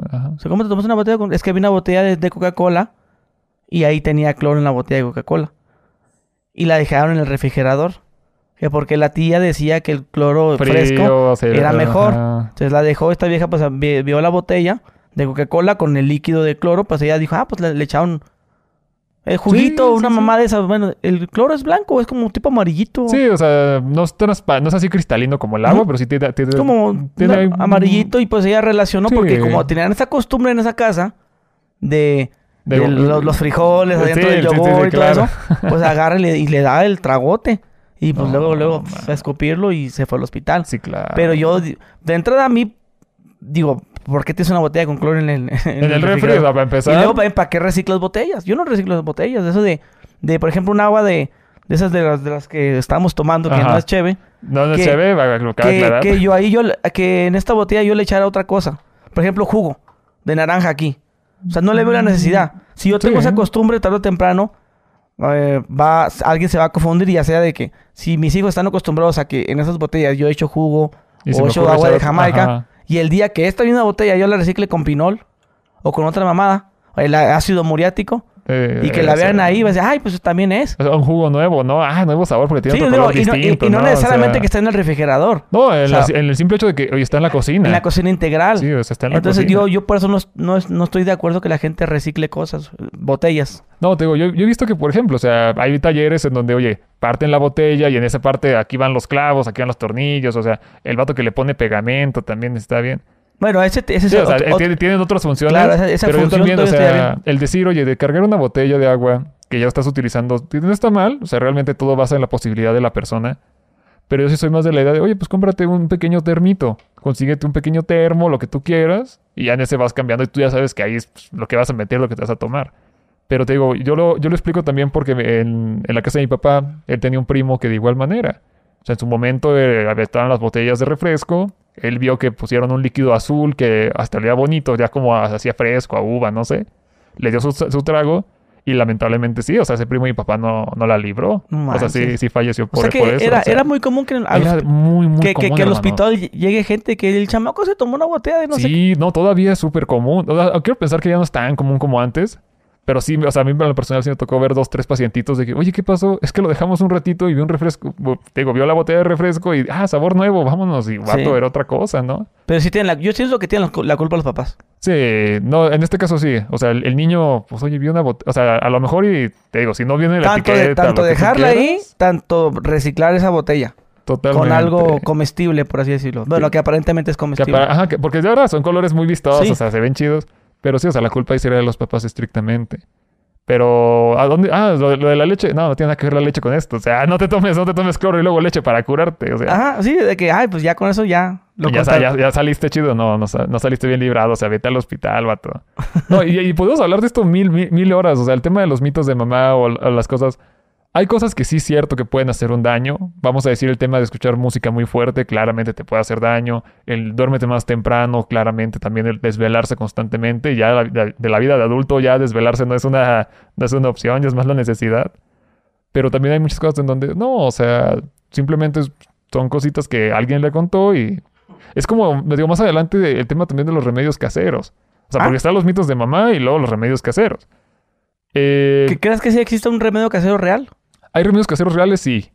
Sí, o sea, literal, el tema, por ejemplo, de la miel con limón para la tos, ese es, una- es un trucazo. O sea, está comprobado que sí, en efecto, te va a apoyar muchísimo con el... No te va a curar. Cabe recalcar, no te va a curar. Fíjate que me lo, me lo dijeron. Tómate un traguito de miel con limón. Ajá. Y yo, no, no, no, ¿qué, qué miel? Y mejor me voy al doctor. No. Eso fue lo que hice hace cuatro días, que fue que, Ah. que, que fue que terminé tomando ibuprofeno Ajá. con este... No, que también está bien, o sea, sí está bien. Pero yo, yo no, yo no tomo esa chingadera. Va, va, Porque va. para mí es un remedio casero que no sirve. Para mí, por eso te hice la pregunta, sí. Y Mm. fíjate, ese, ese, ese es el que, me- el que menos confiaba, fíjate. No, o sea, la, la neta, ese, ese de la miel con limón está chida, pero para la tos. Igual, por ejemplo, eh, aquí viene la contrarreferencia. De, por ejemplo, el, el comer algo frío cuando te duele la garganta, al contrario, desde hacerte un mal te hace un, muy, muy, bien, perdón. No sé si alguna vez te quitaron, bueno, has escuchado a alguien que le quitan las amígdalas, de que se las retirar, o las muelas del juicio. Lo primero que te va a decir el doctor o el dentista, come nieve, o sea, come helado, o sea, da- date. ¿Por qué? Porque el frío al final del día te adormece. Y si te adormece, pues no sientes la molestia de, de la garganta. Ahora, yo, yo como médico realmente no estoy peleado con los remedios caseros. Al contrario, o sea, muchas veces el remedio casero es el que hace sentir bien al paciente. Porque te tiene más confianza o porque alguien de más confianza se lo, se lo recomendó, no sé. Lo que sí estoy en contra es que cambien el medicamento por el remedio casero. O sea, yo con mis pacientes muchas veces de que, oye doctor, es que me quiero tomar un té de, de manzanilla con gordolobo y hierbabuena. No, excelente, o sea, y si sabe rico, date, o sea, si te lo dan con cariño, ahí, ahí tu, tu esposa, tu mamá, te lo está dando con... No, cúrate, oye, tómatelo, o sea, está bien. El problema es querer cambiar medicamento por remedio, que es lo que muchas veces sucede, por ejemplo, en el caso de la moringa para la diabetes. La diabetes, dicen por ahí, ¿no? Pero sí, o sea, Ok, ah, dime de la semilla de moringa. perdón, hermano, La semilla de moringa. ¿la semivida? Semilla. Ah, te entendí. Yo, doc- ¿Es semilla doc- o, doctor? o- semilla o planta de moringa? Según yo es la semilla. Semilla Según yo de- la, la moringa es la semillita, es esta como pequeña bolita de color como cafecito verdecito. Eh, una vez la probé, creo que no sabe a Está nada. mal, no, está mala de a madre. A mí, digo, a mí esta vez no me, no me dio un sabor así muy... Así que te, te voy a decir como tal cosa. No, o sea... ¿Tú la has probado la moringa? Sí. ¿Y qué tal? O sea, ¿sabe, sabe que- raro o qué? Es como algo blanco que lo tienes que romper. Sí, sí, sí, sí. Ok, lo blanco yo me lo comí. es que se fue el detalle. Eso es lo que sabe malo. No, pero la semilla no, no en, en general no sabe mala. No, o sea, pero te digo, aquí entra donde muchos... No sé por qué, no, no sé realmente de dónde viene el tema de que la moringa puede ayudar en el tema de diabetes, de diabetes en general. Eh, pero te digo, sí me he escuchado mucho este tema de que, oye, cambian el medicamento porque la comadre dijo, mi, mi hermano dijo. Incluso, uh, bueno, en el tema de pandemia, pues sabemos que hemos visto el tema de que era muy común escuchar estos remedios para el que recuperes el olfato o para evitar el contraer algún tipo de enfermedad.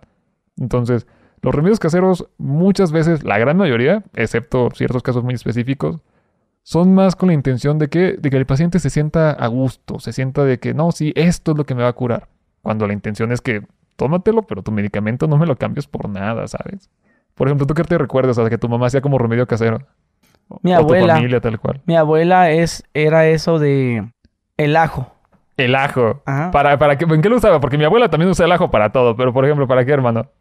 Por ejemplo, que agarraban pan Ajá. y metía el ajo y, la, y lo, lo, o sea, el, ¿Lo el- migajón del, del bolillo. Ajá. Hacía como una tipo como pastilla. Y te la tenías que comer.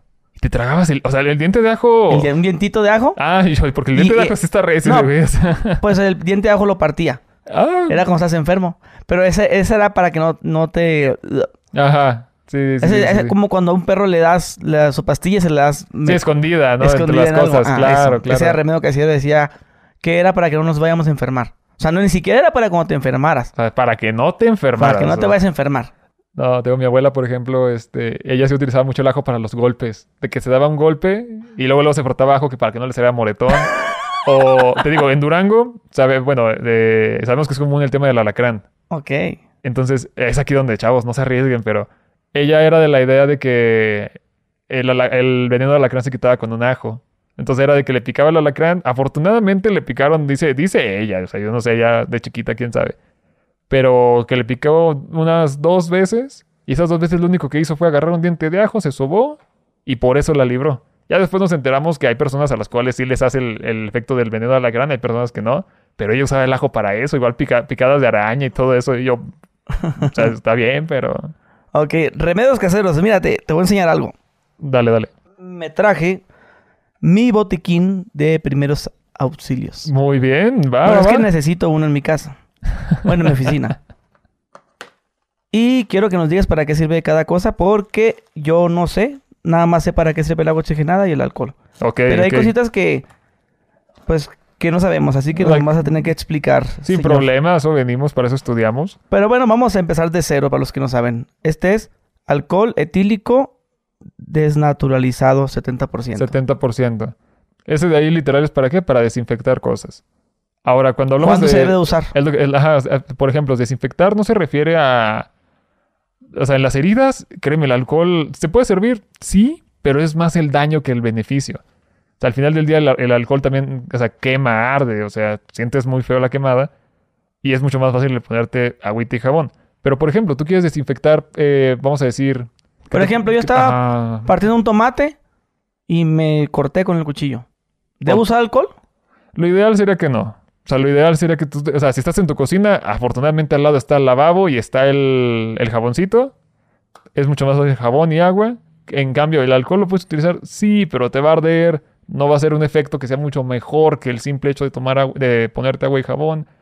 ¿Qué Es- tipo de jabón? ¿Jabón de líquido de para trastes Sí, o no, neutro? principalmente sería, o sea, la intención sería que fuera un jabón neutro, porque igual hay unos perfumitos que pueden llegar a irritar. Ya con la herida abierta, pues esta piel claramente es un poquito más sensible.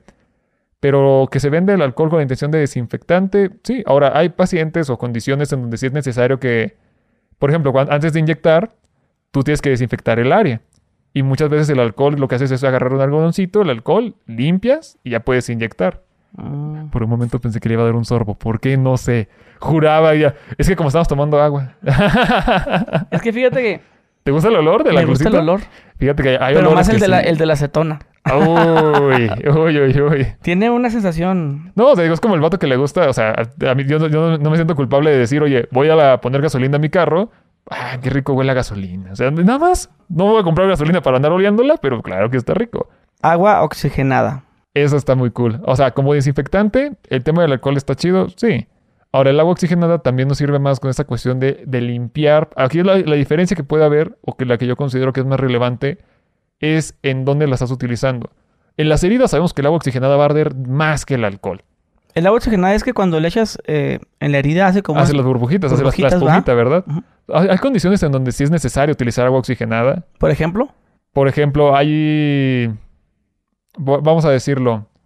O sea, si no, no tuvieras una, una opción, vamos a decir en este caso un hospital, donde puedes tener otro tipo de, de limpiadores, como también sería el yodo y demás cuestiones, y tienes agua oxigenada, puedes usarla sí, hermano. Pero que yo te diga, hay una estricta necesidad de utilizarlo, es complicado. O sea, como que... ¿se, nah. se debe usar el alcohol y luego el agua oxigenada o no, uno nada más? sería uno u otro. Principalmente es uno u otro. El de, el de preferencia. Sí, sa- ¿sabes? O sea, yo la te digo, en mi casa sí también te- ah, tenemos aquí tu, el botiquín y demás. Yo el agua oxigenada, ¿sabes para qué lo usaba? Pa- Ah. para limpiar la sangre del uniforme. ¿Te sabes- ¿No, has visto ese, ese truco? No. El agua oxigenada es excelente. O sea, no lo usen con malas intenciones, pero es excelente para quitar manchas de sangre. Yo lo usaba para pintarme el pelo, güey. No, ¿para, para, para quitar el colorcito o qué? No, o sea, tú te agarras algodoncito. Si te quieres, yo antes me pintaba el puro copete. ¿Ok? Obviamente, es sesiones. No, no es Sí, como que sí, le eches sí. y ya. No, agarrar, me pintaba el copetito con algodoncito. Se me secaba y así. Así hasta que se hacía güero. Va, va, va, va, va. O sea, te, te digo, o sea, al final del, día el tema del, del agua oxigenada... Por va- eso viene el término pinche güera oxigenada. Ajá, literal, el güero porque oxigenado. es lo más barato para pi- pintarte el pelo. Va, ok. Y había gente, amigos, que por ejemplo ponían una bolsa, se echaban el agua oxigenada, pues caía el agua. Y la volvían a Y la reciclar reciclaban. para... Bueno, ya se iban a comprar otra y así, así. Y ya estaban güeros, güey. No, bueno, o Nada sea, más claro, que sí, claro que aquí sí. se me hacía como manchas como blancas, como una tipo resequedad aquí. Sí, es parte de... Como una resequedad de tanto que, que usaba el agua oxigenada. Pero, o sea, esto, ¿crees que, o sea, es más fuerte que el alcohol etílico? Sí, o sea, con la, con la intención de limpiar tal cual. ¿Mm? Sí, bueno, en este Pero caso el que- 70%. ¿Crees que deberíamos usar agua oxigenada cuando nos cortemos con una lámina, algo que esté como oxidado? Te digo, la, de- dep- depende de muchas cosas, hermano. O sea, en tu casa como una cortada, vamos a decir, así como dices, eh, el niño está jugando y se cayó y se pegó con una lámina del patio, no sé. ¿Puedes utilizarla? Sí. Ahora, la intención más allá, porque aquí entran otros factores. La intención de todo esto, lo que podemos ver, tanto alcohol como agua oxigenada, es que desinfectar. Te digo, ¿es bueno que tengas un botiquín? Sí. O sea, pero no vas a traer en tu botiquín un grifo con agua corriente, que es lo principal, que el agua siempre esté corriendo, y jabón. Entonces, ¿te puede servir? Claro que te puede servir. Que de preferencia utilizar otras cosas, sí, pues lo básico siempre va a ser mejor, pero sí la puedes utilizar. O sea que te digo, va a arder, va a doler, y perdón mi niño, sí, mete la mano, pero híjola, ¿sabes? O sea, es parte del miedo de ser doctor en este caso.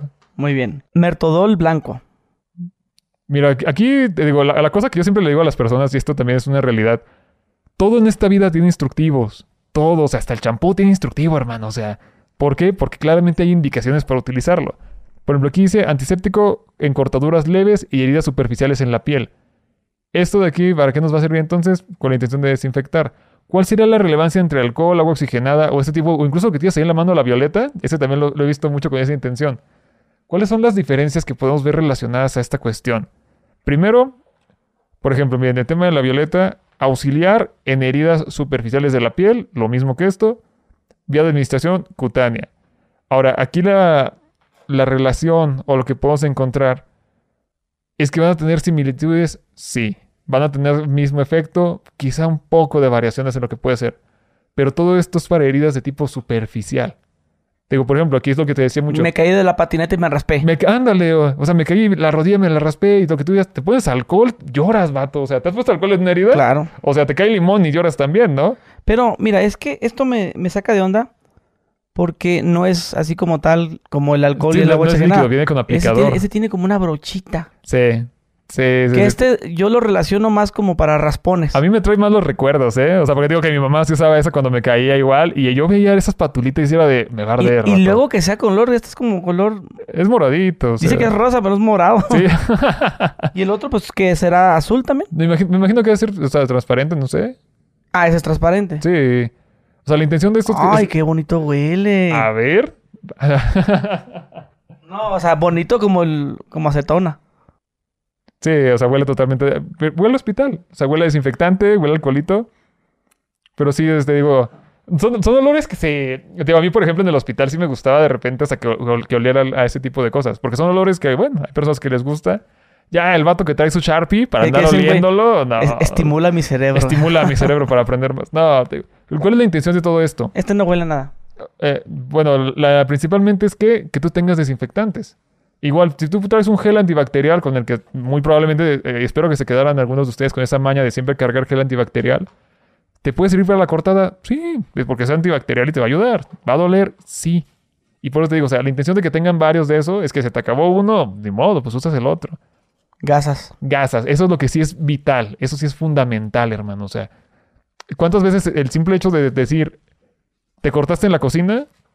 O sea, pa- para, empezar, el tema del botiquín, yo sí soy fiel creyente que en toda cocina tiene que haber un botiquín, en todo automóvil tiene que haber un botiquín, quizá no en cada cuarto, tampoco hay que ser tan así, pero sí tener un botiquín que sea específico de cocina, un botiquín que sea específico para caídas y raspones, y el de tu carro, que el del carro sí debería ser un poquito más completo. Por lo mismo de que, oye, vas en carretera, cualquier situación, o sea, y es muy complicado poder decir, ah, no, sí, deja, voy aquí a la esquina a comprar lo que me hace falta.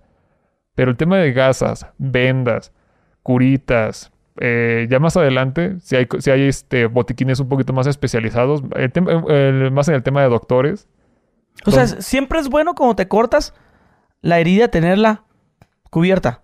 Principalmente sí. Es lo recomendable. El- O, o tenerla así, ah, pues, alcoholcito, papelito y ya. Sí, o sea, también te digo, o sea, no es lo mismo, te digo, la, la cortadita que decíamos de, por ejemplo, iba cayendo, me caí, o sea, sí tápala, o sea, porque hay que intentar evitar que todos los microorganismos entren. O sea, sí es bueno taparla.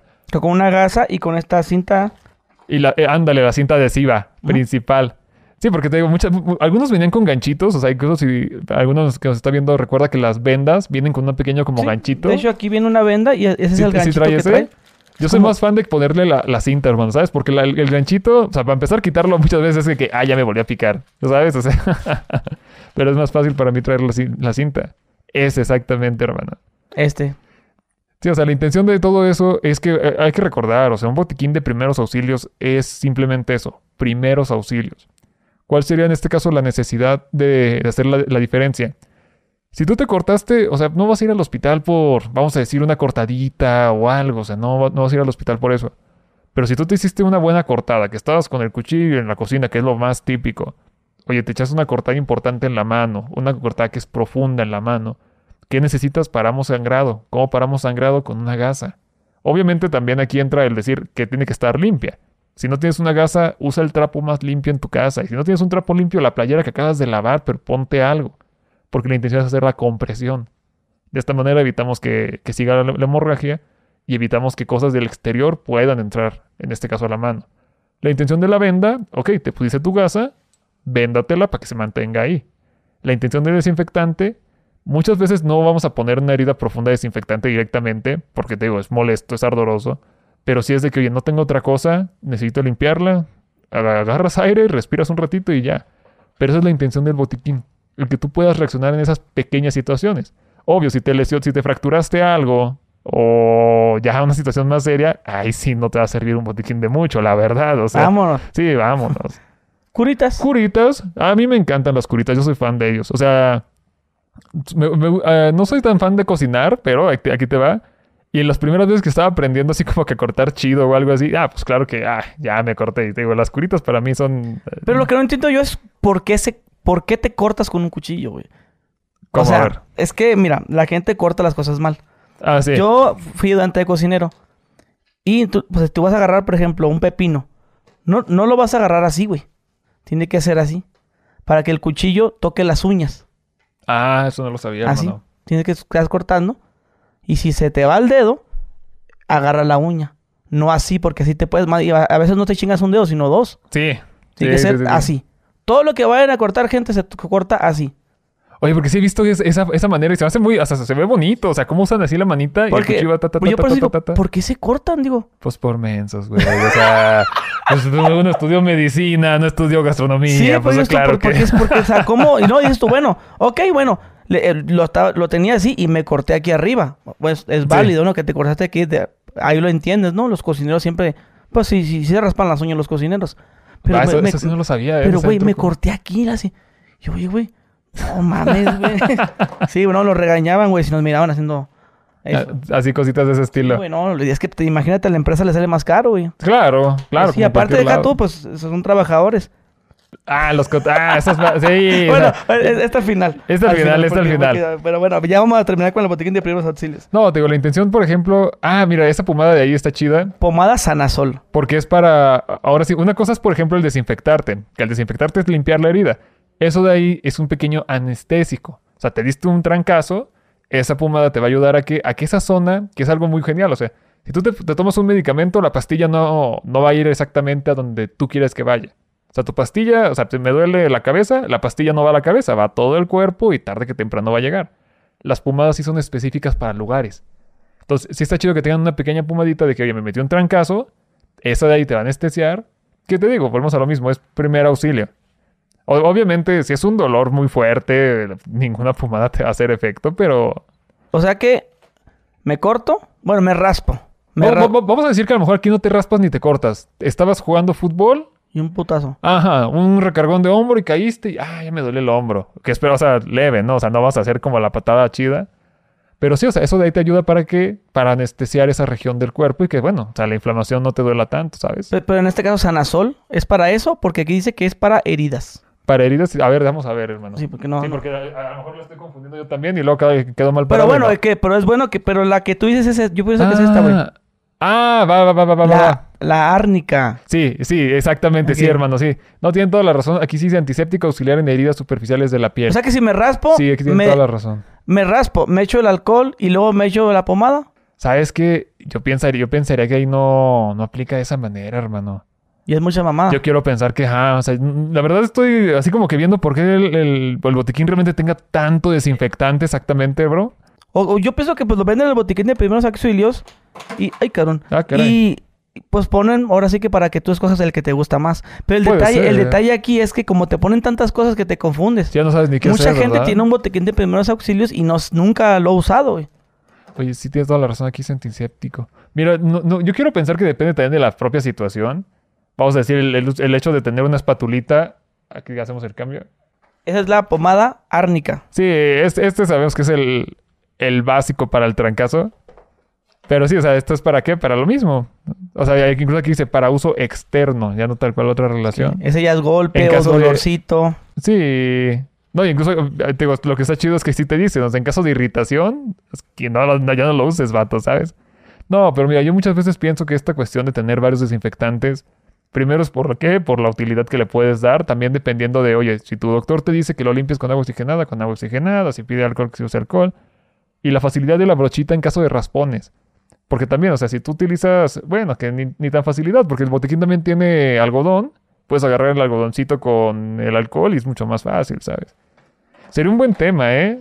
Digo, o sea, Y, y el último, bueno, el último que es el algodón, que ya lo conocemos todos.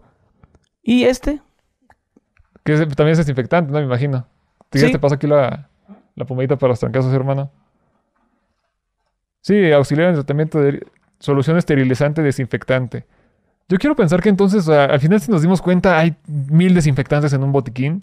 Yo como médico sí te puedo decir que lo, lo ideal sería que tuvieras uno, o sea, el que también para ti sea más conveniente, tanto si fuera alcohol, si fuera agua oxigenada. Obviamente te digo, hay indicaciones un poquito más específicas del uso de cada uno. Pero la, la intención de esto es que puedas tener algo en caso de esa necesidad. O sea, si te soy sincero, o sea, traer un desinfectante en spray es bueno, sí, porque pues antes de comer, ¿no? O sea, pero si te cortas, si te raspas, cualquier cuestión, el agua y jabón es mucho menos, primero, va a arder mucho menos que si te pones alcohol. Y segundo, tiene un efecto muy similar, porque al final del día que estamos haciendo una limpieza de la zona. Entonces, está interesante. ¿eh? Sería, buena idea el, el analizar un poquito más específicamente cuáles son las funciones de cada una de estas soluciones en específico y hablar un poquito más del tema, porque sí.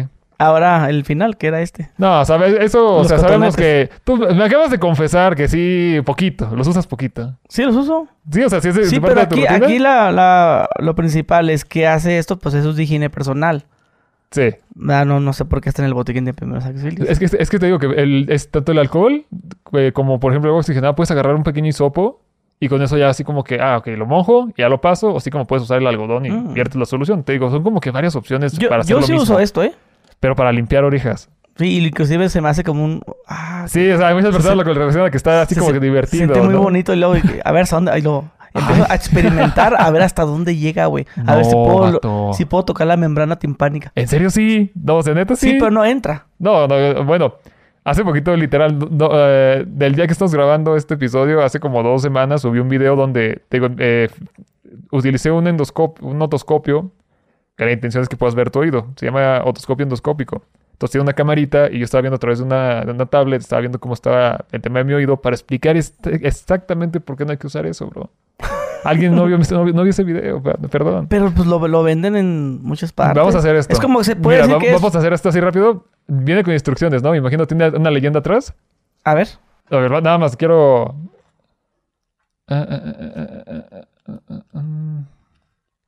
Ok. Lee que dice hasta abajo en contraindicaciones. Hubiéramos apostado. Para uso externo, no introducir Eh, dentro ah, del canal eh, auditivo pues sí. o nariz. ¿Verdad? Eh. La nariz, una vez creo que sí lo usé en la nariz. No, te digo, hay hace, situaciones. hace poco, ¿eh? Hace poco, porque como tengo tabique desviado, sentí algo y me lo metí así. Ah, bueno, es que te, te digo, O sea que- cavidades en, tu, en tu cuerpo que no deben introducirse nada, hermano. Entre ellos la nariz y los oídos. Hisopos. O sea, ahí te, ahí te lo está diciendo. No te lo Ah, metes ahí en los oídos. clarísimo te está diciendo, no lo hagas. Pero muchos pensamos que es para eso, para limpiar oídos o no sé qué. O sea que si vamos, bueno, ese es porque está en el botiquín. Ajá. No sé si a lo mejor el algodón sea distinto, pero si yo voy al supermercado y compro eso, los esto hiso- hisopos, ¿es Ajá. hisopo o cotonete? Los dos, según ¿El yo sé, cotonete? depende de la parte del país donde lo digan, pero... O sea, si veo las instrucciones, ¿crees, ¿crees que ahí diga Sí. no usar en los oídos? No, sí, sí tiene que decir. O sea, yo, yo, yo lo he visto igual en varias marcas de cotonetes, de hisopos. Pero sí, o sea, la, la- la advertencia ahí está. Pero es algo que te digo, ¿alguna vez habías leído instrucciones de cómo se usa, por ejemplo, el... eh, tanto, no sé, las no, gasas, te el champú, güey. El. Ese me dejó, me dejó impresionado. Entonces, simplemente, o sea, todo en la vida tiene, tiene instructivos. El tema del cotonete, por ejemplo, aquí bien, bien- bien lo mencionabas. Hay personas que piensan que hay que estar limpiando el oído. Cuando el oído se va a limpiar solo, hermano. O sea, solo se limpia el oído. No tienes por qué meter ni agua, no tienes por qué meterte nada, ni siquiera el- así el, el meñique, así como para retirar una- algo de ahí.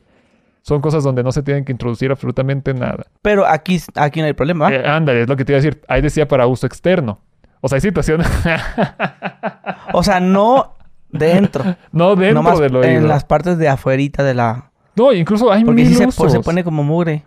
Sí, o sea, por ejemplo, aquí la parte de acá atrás a lo mejor. De hecho, cuando, cuando me baño, agarro el jabón, le hago el oído así y me meto así, por aquí, por Ah, encima. No, Pero ya que me seco, al final le hago así y se se está, siente. ese es mi premio, dice. este es mi premio por bañarme bien. Simón. Es que como te digo, se hace como, como algo que te da... Son gustitos. gusto. Sí, o sea, la mayoría de personas también que. Es como, como esa sensación, güey, como se te está cayendo un diente y estás con la juega lengua... y juega de que con- ya. que, estás con la, que estás con la lengua y luego hasta cierto punto te duele y te gusta que te duele. Ok, sí, soy, pues sí, me confieso. pues a mí me gusta así ese tipo de cositas que duelen poquito, pero. Gusta. ay, están Ah, chidas, están Siento chidas. que hasta que... Y ya cuando se cae el diente, ah, se acabó la Ah, diversión. sí. Sientes hasta raro, ves, ves un pinche vacío. Se, Sí, se cae el diente sí, y sí. sientes que es como, si, como si te hubiera caído todo, güey. No, y la lengua es bien chismosa. O sea, tú puedes traer, te digo, no sé si alguna vez te han, te han quitado una carie, que te Sí, hacen un, un huequi- uh. un huequito en el diente. ¿Y qué haces con la Y lengua? tú sientes que es un hueco inmenso, o sea, que está bien profundo. Ya lo ves ahí en el espejito y es una cosita Sí, que se ni quita. profundo que está. hecho ni pero- lo puedes ver y tú crees, ¿a poco esa, ese hoyito me está dando problemas? Ajá, es eso, o sea. Inclusive que fue un hoyo que entra al nervio, no lo vas a percibir, o sea, bien así a simple vista. No, bueno, o sea, ya obviamente está el ojo entrenado y qué tan grande es, es la relevancia. Pero al final es eso, el tema del hisopo, los principales problemas con eso es primero la acumulación de cerilla. O sea, eh, te digo, o sea, tú utilizas muchos audífonos, yo también utilizo muchos audífonos. El tema con la cerilla es que el, el hisopo lo que hace es empujar esa cerilla. O sea, va, va a agarrar a lo mejor un cachito, pero va a seguir empujando la cerilla y lo, el problema con eso es que se quedan tapones. Entonces, el tapón de cerilla llega hasta la membrana del tímpano. Entonces, la- primero, el hisopo permite retirar correctamente la cerilla. No, siempre se va a quedar y en el peor de los casos vas a estar empujando. Lo segundo es, tú ahorita lo dijiste, me gustaría sentir así como que la membranita, ¿no? O sea, vamos a decir, no sé. El problema es que el hisopo, o sea, sí puede llegar a perforar el tímpano. Hay personas que se han llegado a perforar el tímpano, ¿por qué? Porque estaban así de que, ah, no sé qué, voltearon, ah, no sé, por decir un ejemplo. Yo, yo siempre me he imaginado que estoy haciéndole así y que alguien me da un golpe. Imagínate, o y sea... que se mete. Eso me, lo- me lo he imaginado que me va a pasar algún día. Te digo, espe- esperemos que no, esperemos que nunca le suceda algo gris. Pero a lo que me refiero es que puedes llegar a perforar el tímpano. ¿El tímpano se puede volver a regenerar? Sí. Pero si es menos del 25% del tímpano. Si no, quedas con un tímpano perforado. Es ¿Y un qué problema- pasa? ¿No escuchas? O sea, ¿hay un sonido? Disminuye la, disminuye la Mm. audición bastante. Sí vas a poder escuchar, pero no igual. y no va a haber un ti. Bueno, No, el ti ya es por otras cuestiones. Ok, bueno, háblame de eso. del Todos en algún momento hemos sentido que nos zumba el oído. Sí, ¿El sí, sí. zumba o, se dice lo mismo cuando escuchas el, el, el sonidito ese como... Lo, des- lo- lo describen con ese sonidito de que es que me- decir, me, es- zumba. me zumba el oído. Sí, los, a los pero en realidad sí. cuando te zumba es, como, es literal. No, mira, el tema de... Hay, hay diferentes cuestiones. Uno se puede referir a acúfeno, otro a tinnitus. Tinnitus, en este caso, sería ese sonidito de pi que puedes llegar a escuchar. ¿Es algo malo realmente? Depende mucho de la situación, hermano. O sea, por ejemplo, una mujer embarazada que escuche ese pip es córrele urgencias. Porque esa es una mala señal de presión arterial. No siempre, y vale mucho la pena recalcar esto, no siempre se refiere a un problema de la circulación. Simplemente también hay momentos en la vida en donde, te digo, a mí me sucede, a cualquier persona, estás en tu casa, no estás haciendo nada y de repente, ah, ahí está el silbido, ¿no? O sea, muy de vez en cuando. Eso es completamente normal. Pero sí, que dure unos segundos. unos segunditos, no es una molestia. Hasta te digo, te das cuenta, ah, mira, ya se fue, o sea, no pasó nada. Eso se relaciona muchas veces a, un- a un pro- a- a una condición en donde, te digo, o sea, a lo poquito que ubicamos de esta, cuestión de, no patológico, se relaciona que el cerebro quiere también muchas veces el, ubicarse, el saber dónde está. Y una de las cuestiones es poder hacer como esa pequeña relación de sonido, vista, con también tu sistema para poder decir, estoy parado, estoy sentado. Y esa correlación permite más adelantito ese pequeño PIB. Ahora, eso es de cuestiones no patológicas. Cuando hablamos de cuestiones ya de una enfermedad, ¿es normal que la hipertensión mal controlada te dé ese sonidito? Sí. Por- y por más tiempo. Sí, y por más tiempo. Pues pacientes que, te digo, o sea, principalmente ancianos, estamos hablando, es muy raro que un joven, vamos a decir abajo de los 30 años, tenga este tipo de problemas. No quiero negarlo, pero es más raro. Personas que trabajaron años en construcción, que tenían que estar con ruidos muy, muy fuertes, o sea, simplemente lo- los de las minas también, por ejemplo, tenían Cu- mucho... Cuando vas a un concierto también. Los conciertos, pasa. principalmente, fíjate, o sea, no sé si te enteraste en su momento, no me acuerdo si fue Tiesto, Avicii o David Guetta, no, no me acuerdo quién fue, pero hay muchos DJs que llegan a, a, a tener ese problema más adelante. Oye, es que sabes que escucho ese sonido y aparte estoy- ya estoy disminuyendo la audición. Pero es por lo mismo, o sea, es parte del, del Es- trabajo. especial- ¿Sabes y- que le pasa mucho a los músicos, espe- especialmente a los bateristas? Sí. De hecho, por eso exacto. muchos músicos ya usan in-ears. Sí. Si te fijas, o sea, ya no, cuando ensayan, tú vas a un ensayo de ellos y ya no escuchas nada, nomás escuchas a veces la pura batería. Ajá. Porque todo está aquí. Sí. Todos están, están tocando y así este, ellos, pues ya el sonido que entra a sus oídos no es el, el, el del... Sí, no es el mismo, no es, Porque- el- no es la misma intensidad. O sea, cuando uno está morro, de unos 16, ah, tengo mi banda de rock. Eh, y pa, no, pa, y- pa. güey, o sea, tú los ves ahorita, te digo, aquí en Ciudad de México, no sé, por reforma con la camioneta al volumen más alto posible y la última canción de Peso Pluma, ¿no? O Sí, cuando estás, yo cuando estaba más morro, güey, sí, tocaba la batería, ta, ta, ta, y no había en un cuarto, sí. un sonido de un platillo, güey, o sea, es algo que suena No, se- muy- suena fuerte, suena muy, muy fuerte. y más en una condición así. Y hoy en día que toco mi batería, así, una, una batería acústica, Ok. ya como termino de tocarla, siento, siento bien raro porque mis oídos ya están más viejos. Ya no son oídos jóvenes. porque sí pasa. También yo No, relaciono claro. mucho el sonido del tit. También lo relaciono por la, con la vejez, que ya tu cuerpo se está envejeciendo. No, te digo, es- un proceso natural del cuerpo. O sea, el problema está, te digo, cuando ya tienes estos problemas de, oye, eres una persona a la cual escuchó mucho tiempo ruidos fuertes, pues claramente vas a escucharlo. El problema también viene con la hipertensión, donde te digo, o sea, puede haber un aumento de la presión del flujo sanguíneo. Esa presión del aumento del flujo sanguíneo puede llevar a qué? Al problema, al problema per se. Una hipertensión mal controlada, y es aquí donde se pone medio curioso. Un tumor también nos puede causar ese sonido. O sea, hay muchas cosas. Incluso te dan un balonazo y escuchas el pip, ¿sabes? O te movieron algo ahí. ¿Cuál es el problema con este tipo de cosas? Más en viejitos, o sea, porque llega un punto en donde el sonido ya no se va a detener. O sea, ya el tinnitus no se corta. Toda la vida vas a estar escuchando ese pi. Ahora imagínate, lo- o sea, desesperante que es escucharlo dos minutos seguidos. Entonces, hay toda, tratamientos. la vida. Toda la vida está mucho más imposible. Hay tratamientos, sí, pero no, o sea, no con la intención de retirarlo, sino con la intención de poder disminuir el notar esos tipos de sonidos, ¿sabes? Y, y- y, por ejemplo, el estar, por ejemplo, ya para dormir, eh, que lo escuches, ¿es malo? ¿Antes de dormir? ¿O, cómo? O, o que te despierta el sonido ese cuando estás Ah, durmiendo. es que, es que es la cosa. O sea, ese tipo de sonidos más adelante, o sea, primero en tu vida cotidiana, o sea, levantarte con ese sonido. Muchos de los pacientes no pueden dormir por ese sonido. O sea, si es algo que te va a desconcentrar, te va a... te- reduce mucho la calidad de vida del paciente.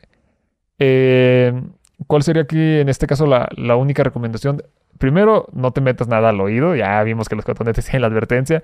Segundo, el uso de audífonos no está, vamos a decir, bloqueado totalmente, o sea, no está prohibido. Pero tú te das cuenta, tu propio teléfono tiene una señal de el volumen está muy alto. ¿Y por qué no le hacemos caso al volumen del teléfono? O sea, ¿puedes utilizar audífonos? Sí. ¿Con qué, con qué intención? El volumen normalito, o sea.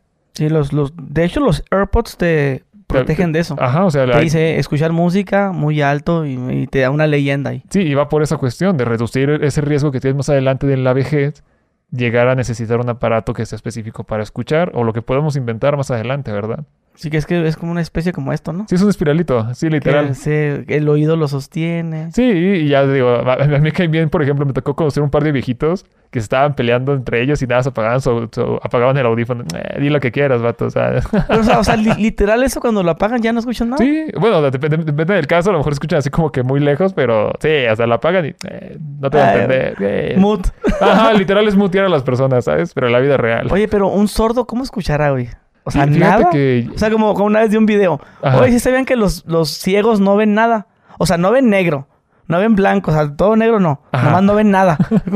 Sí, vato, ¿qué te refieres? Así que, ¿qué escuchará un sordo? No sé. Fíjate que no, no, no, no sabría. A mí me da mucho más curiosidad a lo mejor el tema de la ceguera, fíjate. O sea, cómo vivirá una persona que es... O sea, desde su realidad.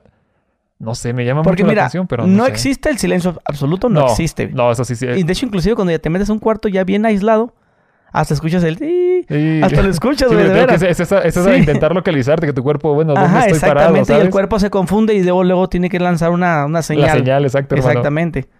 No, te digo que a, a mí el tema, o sea, ¿cómo sería el...? O sea, por ejemplo, hay personas que, te digo, o sea, existe por eso la división entre ciego, débil visual, toda esa cuestión. Pero no sé, ¿eh? o sea, es una gran pregunta. Yo- bueno, los, los ciegos no ven nada. los ciegos no ven nada. Sí, tiene toda la razón en ese, en ese argumento, ese comentario. Eh, fíjate que yo, por ejemplo, bueno, te digo, la, la idea más adelante ahorita en mi proyecto de vida es intentar llegar a la especialidad. A mí Ah. me gusta, me, me gusta este camino de la medicina y me gustaría seguir continuando con lo más que se pueda. Eh, no sé si tú has escuchado alguna vez oftalmólogo. Oftalmólogo. Oftalmólogo. Sí. Es el que te cuida los ojitos, ¿no? O sea, es el doctor que te opera los ojos, que trata los ojos. A mí me gusta mucho esa, esa cuestión de la, de, la, de la mirada. Porque, o sea, desde mi pobre punto de vista, una persona que no puede escuchar, sí se va a perder de cosas, claro. O sea, una persona que no puede oler, claro. O sea, pero una persona que no puede ver, a mí se me hace mucho más feo. O sea, una persona que no puede ver contra una... Y no es por querer así como que poner una balanza de... No, simplemente para mí personalmente, no poder ver se me haría muchísimo peor que no poder escuchar, no poder oler o no poder saborear. Entonces a mí ese tema de la vista ¿Crees es que algo sea que... tu mayor miedo ese? El quedarte ciego. Fíjate que a lo mejor uno de mis mayores miedos sería, el- más que, más que quedarme ciego, el quedarme solo. Porque puedo estar ciego, pero si estoy acompañado, bueno, la vida continúa, ¿no? Pero para mí la vida sin poder ver se me hace algo que sí... ¿Tú, tú como doctor, ¿a qué enfermedad le tienes miedo? No, o sea, me imagino que a las muy clásicas, ¿sabes? O sea, por ejemplo, al cáncer, me da, me da miedo el tener cáncer. La hipertensión y diabetes no me asustan, fíjate. Como que desde, desde te digo, la perspectiva lo ves A y mí, a mí la diabetes sí, güey. ¿Sí te da miedo la diabólica? Sí, diabólica. ¿La diabólica? No, que le he escuchado que le decían No, la diabólica. entre- ah, ¿qué entre pues, vato? No, jamás. No, mira, yo, yo por ejemplo, o sea, claramente sí mi- me intento cuidar, no es algo que yo esté buscando. Pero yo sé que un, un paciente puede tener una vida totalmente normal con el tratamiento correcto, tanto diabético como hipertenso. El cáncer es algo que me da miedo, sí. El tener un tumor de la nada. O sea, al final son, son cosas que puedes llegar a, a disminuir el riesgo, que es la intención de llevar una vida saludable. Disminuir riesgos, prevenir. Pero hay veces en las que tú sabes, o sea, aunque te quites, te toca. Sa- ¿Sabes a qué le tengo miedo? A desmayarme. Nunca me he desmayado. Yo tampoco, pero no le tengo miedo, fíjate. Yo sí tengo miedo. Y sabes, esta pregunta te la quiero hacer. Que yo me desmaya dentro de una alberca. Ok. ¿Qué, qué pasaría? Uf, O sea, me desmayo y luego porque mi cuerpo ve que no puedo respirar, me levanto. es que no siempre. O sea, si has visto en las O, o películas. ya de voy a morir a la verga, me desmayé y ahí te quedas tirado Yo, yo- flotando yo- la verga. yo me iría más por ese lado, fíjate. Sí, va, porque está muy... Porque, es una- eh, te digo, o sea, el desmayarte, si es tal cual te desconectaste. Y te, te digo, no sé si has visto que hay personas que van en montañas rusas y de la impresión se desmayan y ellos o sea, siguen bajando y su cuerpo está desmayado. Ya después agarran conciencia. Pero si te desmayas en una alberca, muy probablemente sí te puedas llegar a ahogar, ¿sabes? Pero te digo, me quedé pensando en lo que decías de, del miedo, o sea, eh, mira, algo que está muy triste, entre comillas, güey. Tú como doctor, al inicio, al inicio, y eso me, me gustaba mucho, o sea, como estudiante, todo te impresionaba, vato. Todo, o sea, tanto lo bueno como lo malo para el paciente, pero tú, para ti es nuevo, ¿no? O sea, antes, la primera vez que tomaste la presión arterial, oye, no manches, tu corazón se escucha y lo logré. Eh, Igual, o sea, la primera vez que ves una complicación seria de diabetes, por ejemplo, la primera vez que ves un pie diabético, oye, ah, no, o sea, te, te impresiona, pero es como de, wow, o sea, pues así se ve, o sea, obviamente para el paciente no está bonito, pero tú como, como estudiante, todo te impresiona. Así nace un bebé, ah, así se muere alguien, ¿sabes? O sea, es muy bonito esa, esa inocencia que tiene uno cuando está descubriendo lo que le gusta. Llega un punto ya, y yo me considero ya en ese punto, en donde ya hay cosas que no te impresionan.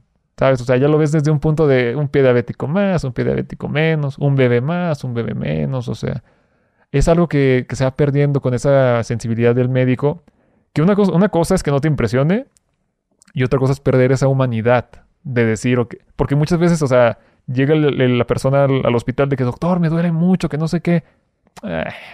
¿Qué tanto te puede doler si a la persona de aquí al lado le cortaron algo? O sea, comparar pacientes, por ejemplo, el menospreciar ese sentimiento del paciente, porque a ti no te está sucediendo. El paciente literal está en el hospital con dolor y por eso está aquí contigo.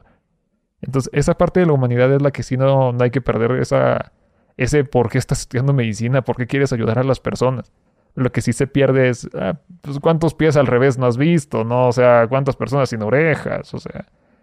Te digo, es una parte muy bonita de la medicina el, el asombrarte por lo que es tu cuerpo. O bueno, yo, digo, poco a poquito fui viendo, ya, no, sí, o sea, me gusta lo que hago, por eso me gusta, ¿sabes? Ahorita que hablaste de los bebés, me gustaría hacerte una pregunta relacionada con... Para no tener bebés, Ah, dale, dale, dale, dale. ¿verdad? Hay muchos métodos anticonceptivos, ¿no? Ya los conocemos. Hay un chorro, hermano, un chorro. ¿A ti cuál te Yo soy gusta? fan- yo ¿O, soy cuál, fan- bo- o cuál botas, que es el, el que tiene menor riesgo? El que tiene menor riesgo, la neta, el, el implante subdérmico. O sea, el implante subdérmico, no sé si alguna de las, bueno, no sé si conoces, conociste alguna chava que lo tuviera o algo así. O sea, has tocado Pues así. eh, he visto que dicen que lo tienen en el brazo. Sí, principalmente es en el bracito. ¿Es un método anticonceptivo hormonal? Sí. ¿Cuáles son las ventajas de un método anticonceptivo hormonal? O sea, te personalmente para mí es el, el implante o, o el DIU. Ya se hace, bueno, principalmente de hormonas o el de cobre. Eh, ¿Cuál es la, O sea, ¿por qué están chidos? Pues porque de verdad, o sea, tienen muy buena eficacia, hermano. O sea, es muy complicado que una mujer... No, no imposible, y esto sí que cabe recalcarlo, no es imposible, es muy complicado que una mujer que tenga implante subdérmico o DIU se embarace. O sea, hay otros métodos como por ejemplo las píldoras anticonceptivas, de que la mujer tiene que tomar uno cada, cada 20 una pastilla durante 21 días. El parche también. Que son métodos chidos, sí, pero aquí entra mucho la responsabilidad de la persona, ¿sabes?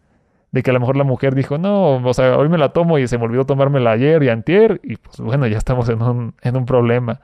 Igual el parche, el parche se te puede llegar a caer, o, oye, ¿hace cuánto te lo pusiste? No, pues no puse la alarma en el teléfono, ya no sé si llevo dos o tres días, ¿no?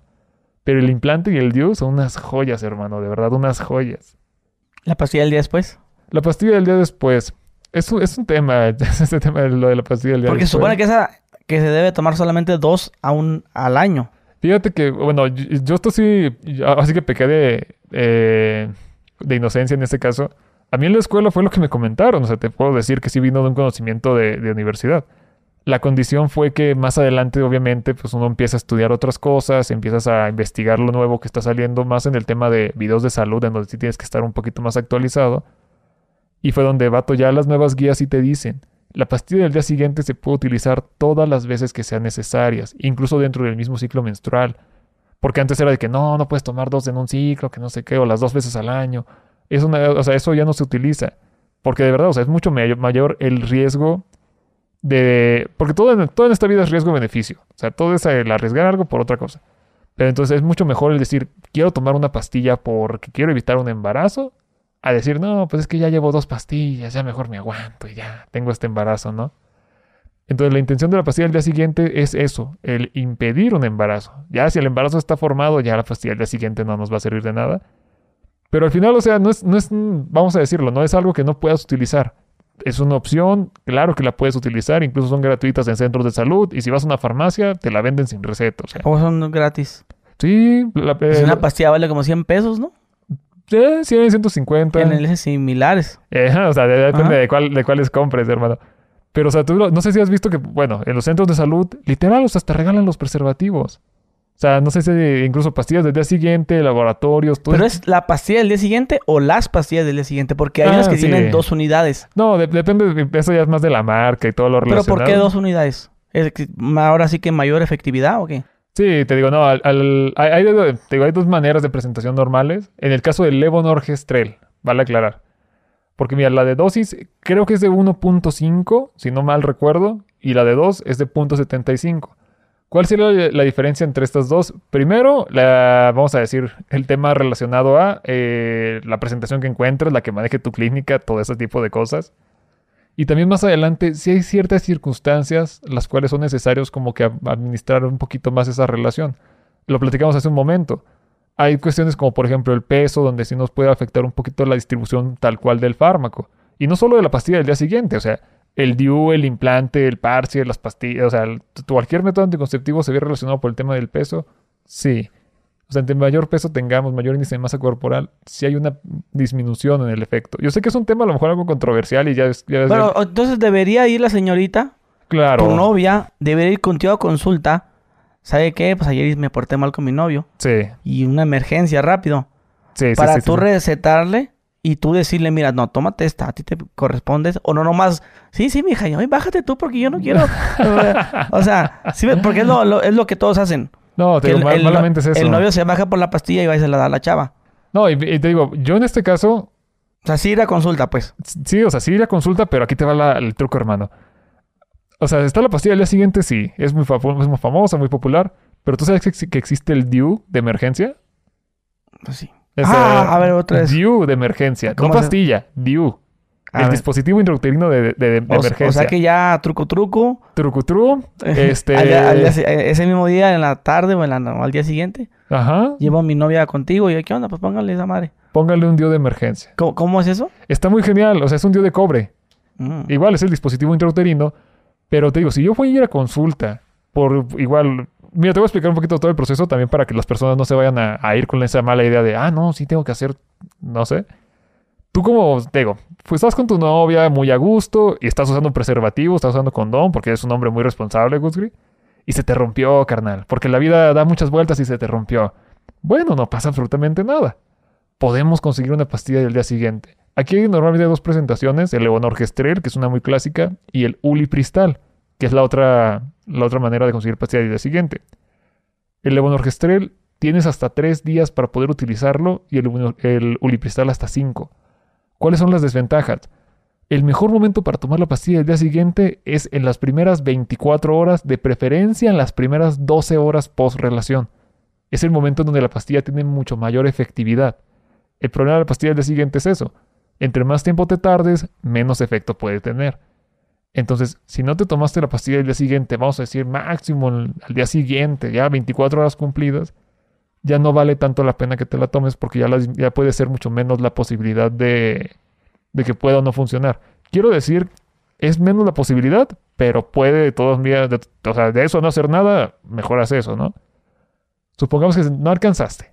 Pasaron tres días y te dio flojera a comprar la pastilla, lo que tú quieras. Puedes colocarte un DIU de emergencia, que es un DIU de cobre. Ese dispositivo lo puedes utilizar hasta cinco días después. O sea, apenas van por tu cuarto o quinto día de posacción. Es donde te pueden colocar el implante, el DIU, discúlpame. ¿Cuál es la ventaja del DIU? Ya tienes un método anticonceptivo. O sea, ese método te va a servir todavía otros tres años, dependiendo de la marca y todo lo relacionado. Pero ya tienes un método que te va a durar tres años. Y si te lo quieres quitar, te lo puedes quitar en el momento en el cual tú quieras. Entonces, si yo fuera a llevar a mi pareja, en este caso consulta, en vez de una pastilla del día siguiente, oye, pues, nos ponemos, porque te digo, yo sí soy de, si estoy en parejas, nos, no es tú, nos. nos ponemos un DIU, órale, va. Y ya te, sales, te sacas del problema. Ahora, claramente hay riesgo de enfermedades, sí, porque pues esto nada se evita un embarazo, la enfermedad es eh, gonorrea, sífilis, clamidia, lo que tú quieras son otras cosas. Pero yo sí soy fan de que las, las mujeres en este caso tengan esa, eh, esa oportunidad de decir, no quiero bebés. En este momento de mi vida no quiero bebés. Tan fácil como un dispositivo, un implante que son gratuitos en centros de salud, o sea, e incluso la intención de ir con el médico es revisar cuál es el específico para ti. Ya. Esa es la parte bonita de ir al doctor. Ah, perfecto. Ahorita, bueno, para no hablar mucho de enfermedades, ¿no? Porque luego la gente se pone ahí muy incómoda. Sí, hay cosas que cuando, no. Cuando empezamos a hablar, no, que fíjate que a mi amigo le dio papiloma y yo te... Ah, la gente... Ah, sí. La qué, gente- qué bueno. La gente luego, luego. Pero lo básico, ¿va? Porque ya tener la enfermedad, es- estamos hablando de, pues, personas que tienen mucha actividad o lo que tú quieras. Pero si hablamos desde cuando ya eres muy jovencito, desde los 12, que en la, en la cabecita del pene, Vamos a decir, pero así, las cosas por su La nombre, o sea, así se pene. llaman, así se o le llaman. digo glande, ¿cómo le digo? Glande está bien, la Ajá. cabecita está bien. Bueno, eh, ya es que se hace como una especie como de requesón. Sí, sí, sí. Que a mí mi abuelo me dijo que me lo tenía que lavar con Sí, jaboncito. sí, sí, sí. Que todos los días, eh, mira, mijo, agarras el pilinga, lo Eh. jala. Y jabón, ah, como si se estuviera la- el puñetín. Eh, Y dice que eso era, eh, pues, casi todos los días, me dijo. sí, Yo te pues, pregunto a ti, ¿sí, ¿sí está bien eso? Sí, claro, hermano. O sea, la higiene, o sea, en la, en la vida personal la higiene es vital, ¿no? Pero, o sea, o sea, el quesito ese que... que es lo que te iba a decir. O sea, eh, bueno, se le conoce como esmegma. Ok. El esmegma es una acumulación porque, bueno, al final es una zona la cual tiene bacterias, como cualquier parte de tu cuerpo, y hay condiciones en donde se puede llegar a acumular un poquito esa capita de bacterias. O sea, principalmente también relacionada a enzimas y todo lo que puede llegar en el aparato reproductor masculino, ¿no? ¿Cuál es el miedo con eso? Ninguno realmente, o sea, es más que todo una cuestión de higiene. Límpiatelo porque hasta huele raro si lo dejas un rato, o sea, se ve feo, lo que tú quieras. Sí, anda así, lávense sus partes, ¿no? ¿Cuál sería el, tem- el tema relacionado a eso? No tiene nada de malo. O sea, la intención es sí mantener una Sí, sí buena es higiene. normal eso. Es que- completamente normal, Porque- hermano. Yo recuerdo que mi abuelo le dijo, y no, no está como fulanito de tal que trae un pinche pedazo de queso ahí adentro. Ay, Y que está enfermo y no sé qué tanto. O, o, o- o sea, todos, a todos los hombres les sale. A todos los hombres les sale, sí. Pero pues ya tu responsabilidad es dejártelo. Sí, ya si te lo quieres dejar es tu problema, hermano. Pero viene porque, porque es natural, porque no te estás lavando mucho ahí abajo. Es principalmente eso, es una pequeña falta de higiene. Mm, Y comúnmente más en la adolescencia, que es donde te digo, o sea, tú como adolescente todavía estás en ese proceso donde te puedes bañar cada segundo día, cada tercer día y no, no te vas a sentir raro, o sea, es como que no te importa tanto. Pero sí, o sea, es completamente normal, es una parte muy común de, incluso hasta como de pena de estos chavos de... eh, pues entre amigos te platicas de todo, o sea, tú con tus compitas de la secundaria, o sea, te enterabas de todo y este, probablemente así como así te enteraste cómo se hace una... ¿Cómo dijiste? No, un puñetín. Un puñetín. O sea, tú te enteraste porque algún compa te platicó, güey, ¿no? sí, o sea, platicaban que, "Eh, güey, yo ya, yo ya me, me, me hago la paja, decían. Ajá, sí, tú, Ah, ¿cómo, ah, cómo, güey? No, pues las agarras. Y le das recio. ¿Y qué tan recio? O sea, Es que sientes como una- un cosquilleo, ¿no? Ahí empezaron ah, cuando sientes que te vas a hacer pipí. No, no, no te detengas, güey. Tú síguelo. te enteras de malas maneras, vato. O sea, de buenas fuentes, pero malas maneras, ¿no? Todo. Entonces, esa cuestión de... Es, es simplemente eso. O sea, es un... Mantenerlo bien limpio. Mantenerlo bien limpio. Y eso está, está cool. O sea, si vas a utilizar... eh, en el caso del varón, la, inten- la intención es que no tenga ningún tipo de perfume, o sea, cositas así, el, ja- el jabón de la zona íntima, que sea lo más neutro posible. Porque hay personitas, yo me considero una de esas personitas, que eso, por ejemplo, a mí el tema de los jabones que tienen este olor o todo lo demás, me irrita, carnal. Y hay una cosa que se llama balanitis. La balanitis es una pequeña región, en, te digo, es- es una pequeña infeccióncita en donde pues ya salen así como que puntitos, irritación en el, en el glande. Y pues es molesto. ¿Y es por qué? Pues porque ese jabón a mí no me, no me cae. Pero hay banda que no sabe que eso es algo que se puede progresar a cosas más feas. Sí. Y eh, pues, eh, viven felices con sus cosas. Una vez platiqué con un amigo de esto. Dale. No, que mi abuelo y me decía que me quitara esto y que me lavara bien. Sí. Y le dice, ¿sabes una cosa, güey? Yo me lavo el pito así como me lavo las manos. Y yo, ¿cómo? Pues yo me levanto en la mañana, me lavo las manos y ahí me saco la, la pilinga y ahí también me la lavo, aunque no me bañe, dice. Todos los días, todos los días me lavo la pilinga, dice. Ok. O sea, no está nada mal, hermano. O sea, Dice, y, y... Ah, también vine al tema porque estábamos platicando de que, que uno cuando anda de huevón orina en el, en el lavabo. ya- Ay, yo, yo, yo sí nunca he orinado en un lavabo, hermano. Nunca, Yo creo que en un baño público se oriné. Pero yo dije, ah, lo llegué a hacer. Dice, No, pero a veces orino. O sea, le abro la llave Sí, pues y, y orino y al final de cuentas cae y se, y, y se expresa menos agua. Sí. Empezamos, a, empezamos una plática de esas. Curiosas, curiosas. Pero, oye, no, no dice, sé, o sea, ya- tiene, lógica. dice, me lavo las manos, se me, me saco la pilinga, ahí mismo orino, que caiga en el hoyito. Tampoco cochino. sí, sí, sí. Poquita agüita y ya. Gastaste mucho menos agua. No, al final es parte de, de la higiene. O sea, tú cuando te bañas, que o- ojalá todos los que nos estén viendo puedan tener la oportunidad de bañarse todos los días. Si no te bañas un día no pasa nada. Pero Ah, sí, Pero es importante que no usen estropajo. que no usen estropajo, que bueno, que no usen la esponja, hermano. O sea, pero el tema de la esponja, te digo, o sea, mi- a mí mi mamá también era de que es que hay que tallarse bien para quitarte toda la mugre. Pero luego te digo, uno, uno entró a medicina y se dio cuenta de muchas cosas. Es lo mismo yo, y, y eso lo supe por ti, ¿eh? Por eso te Gracias, lo estoy mencionando. Porque yo también, después de tu video, usé la lógica y dije, bueno, ¿por qué me tendría que tallar? O sea, que estoy muy cochino o qué? Si me Ajá. bañé ayer, me estoy bañando hoy. O sea, si, pues, si trabajo No, una, me, voy a bañar mañana. si ¿no? trabajo en una carbonera, pues te la paso ahí sí tállate bien porque pues va a estar más difícil. Está todo negro. Sí, Porque me claro. cayó pintura y a lo mejor ahí sí me tengo que tallar. Sí, ¿verdad? Sí, sí, sí. sí, sí. Pero no le veo la lógica a estarme tallando con un estropajo como si no me bañara en no sé qué tanto. No, te digo, Y la- hay gente que te pone hasta piedra pómez y... Sí, o sea, hay, hay- hay banda muy. O sea, incluso estas como. No sé cómo cuál es el nombre específico, pero que no son hedras delgaditas. O sea, son hedras recias y hasta duras que se sienta el tallón, ¿sabes? O Sí, sea, yo, yo no le veo necesidad, como dices tú. O sea, no hay necesidad porque, pues, de hecho, hay jaboncitos que tienen como unas... Que, ¿Cómo se dice? Como de masaje, ¿sabes Sí, así como que, sí, o sea, como que tienen esas como cilindros, ¿Mm? hay acomodaditos que hasta se siente bonito Y- cuando te y- estás. Ajá. Entonces dices tú que la manera correcta de bañarse es jaboncito y agua. Bueno, y champú y todo, ¿no? No, no, o sea, champú y todo lo demás, pero la parte aquí es de que Para ok, tallar. agarras con, o sea, incluso ya ves que el jabón hasta traía incluso hasta como una formita curvita para que Sí. la agarres así, o sea, Ándale. te pasas tu jaboncito, aplicas igual acá tus manitas, El de la marca Dove. el de la marca Dove, que queremos. Patrocina este podcast, porfa. No, pero al final es esa, esa cuestión. O sea, hay cositas tan básicas como el tallarse la piel. De que si tú te tallas todos los días la piel, claro que la vas a irritar, claro que la vas a dañar y más adelante podemos llevar a otras complicaciones. Y también por el otro lado el decir, oye, tu baño pues es un lugar húmedo en donde vas, pues obviamente vas al baño y lo que tú quieras.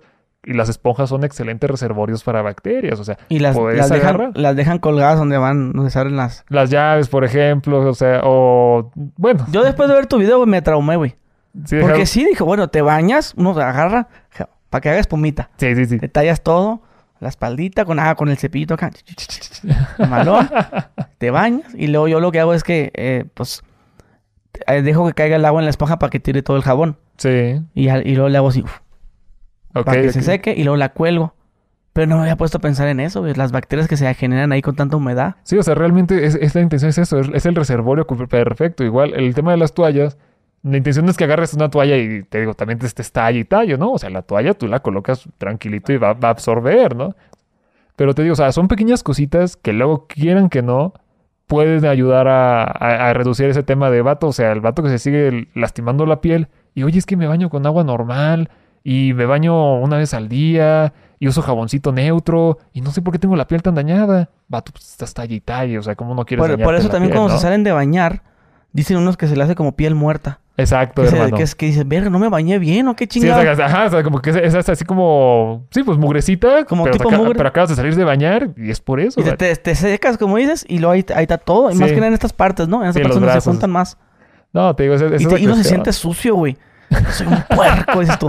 Soy un pinche puerco marrano. Por andar acá, güey, de que No, todo, y, todo y- mugroso. y todo por no bañarme ayer, ¿no? Ah, por, un día que no te bañaste y dices tú, no mames. Sí, ya eres la peor persona del mundo porque eres el güey más cochino, ¿no? Sí, güey, es como que da, pero pues ya te das cuenta que es eso, güey. que Estás, Sí. o sea, ¿qué, qué es, piel muerta? ¿Qué, qué es? Sí, pues realmente es este tipo de desechos, güey. O sea, no es nada más, no es nada del otro mundo más que Ni, piel muerta. ni- ni el agua, ni el jabón, ni... Sí. Ya ves que eh, cada eh, persona te vende, ¿no? Yo tengo este jabón que con eso no te va a pasar. No, que con este jabón vas a... No, o sea, clar- claramente hay procesos en la piel también muy chidos. Vamos a decir a los exfoliantes y todo eso. Claro que tienen su función y su relevancia. Pero no es lo mismo el agarrarte, digo, esa esponja, o sea, piedra Pomex, el echarle acá chido, o sea. No, y te digo, la, la intención es de, la intención de esos pequeños videos es eso. O sea, a lo mejor una persona me puede decir, es que Doc, me estoy bañando y me arde la piel y todo. Pues es que no, no uses esponja, vato. O sea, manitas, jaboncito, ya estás limpio. Así me- mi mamá me decía, tállate bien. Sí, Tállense bien sí, sí, el sí, Y yo, Hasta y yo que un punto que yo sí le hacía así, güey. Fuerte. Sí, y sí, más sí. los codos. Anda. Porque ahí se junta la mugre y la... Oye, ahorita que hablábamos de los mitos de las mamás, Dale. a mí me dijeron alguna vez, no sé si mis tías o mi mamá, no lo recuerdo. O sea, cuando me sangraba la nariz, hacía esto. Sí, hacia atrás, ¿no? O sea, de- Y- de que y para no. no manchar. Y no. No, fíjate que la neta, bro, eh, hay, hay algo muy curioso con, con ese tema de sangrar, del sangrado de la nariz. Lo primero es que, bueno, por ejemplo, allá en Mexicali, pues el calor hace que te sangre la nariz, sí. O sea, es parte de... O sea, sí, sí es por el calor. Puede ser por calor, sí. Es algo que debe ocurrir seguido. También hay cositas que hay que revisar en ese lado. Pero bueno, o sea, al final el tema del, del sangrado de la nariz entra en que si tú haces la cabeza para atrás, pues todo lo que está hacia atrás va a estar afectado, ¿no? O sea, de la nariz pasamos a la garganta y de la garganta se divide entre esófago o pulmones. O sea, bueno, palabras más, palabras menos. Si tú haces la nariz hacia atrás, esa sangre puede llegar a caer a pulmón. Porque estás también así de que, ay, guaca, sabe la sangre, no quiero pasármela o algo, y se te fue para pulmón.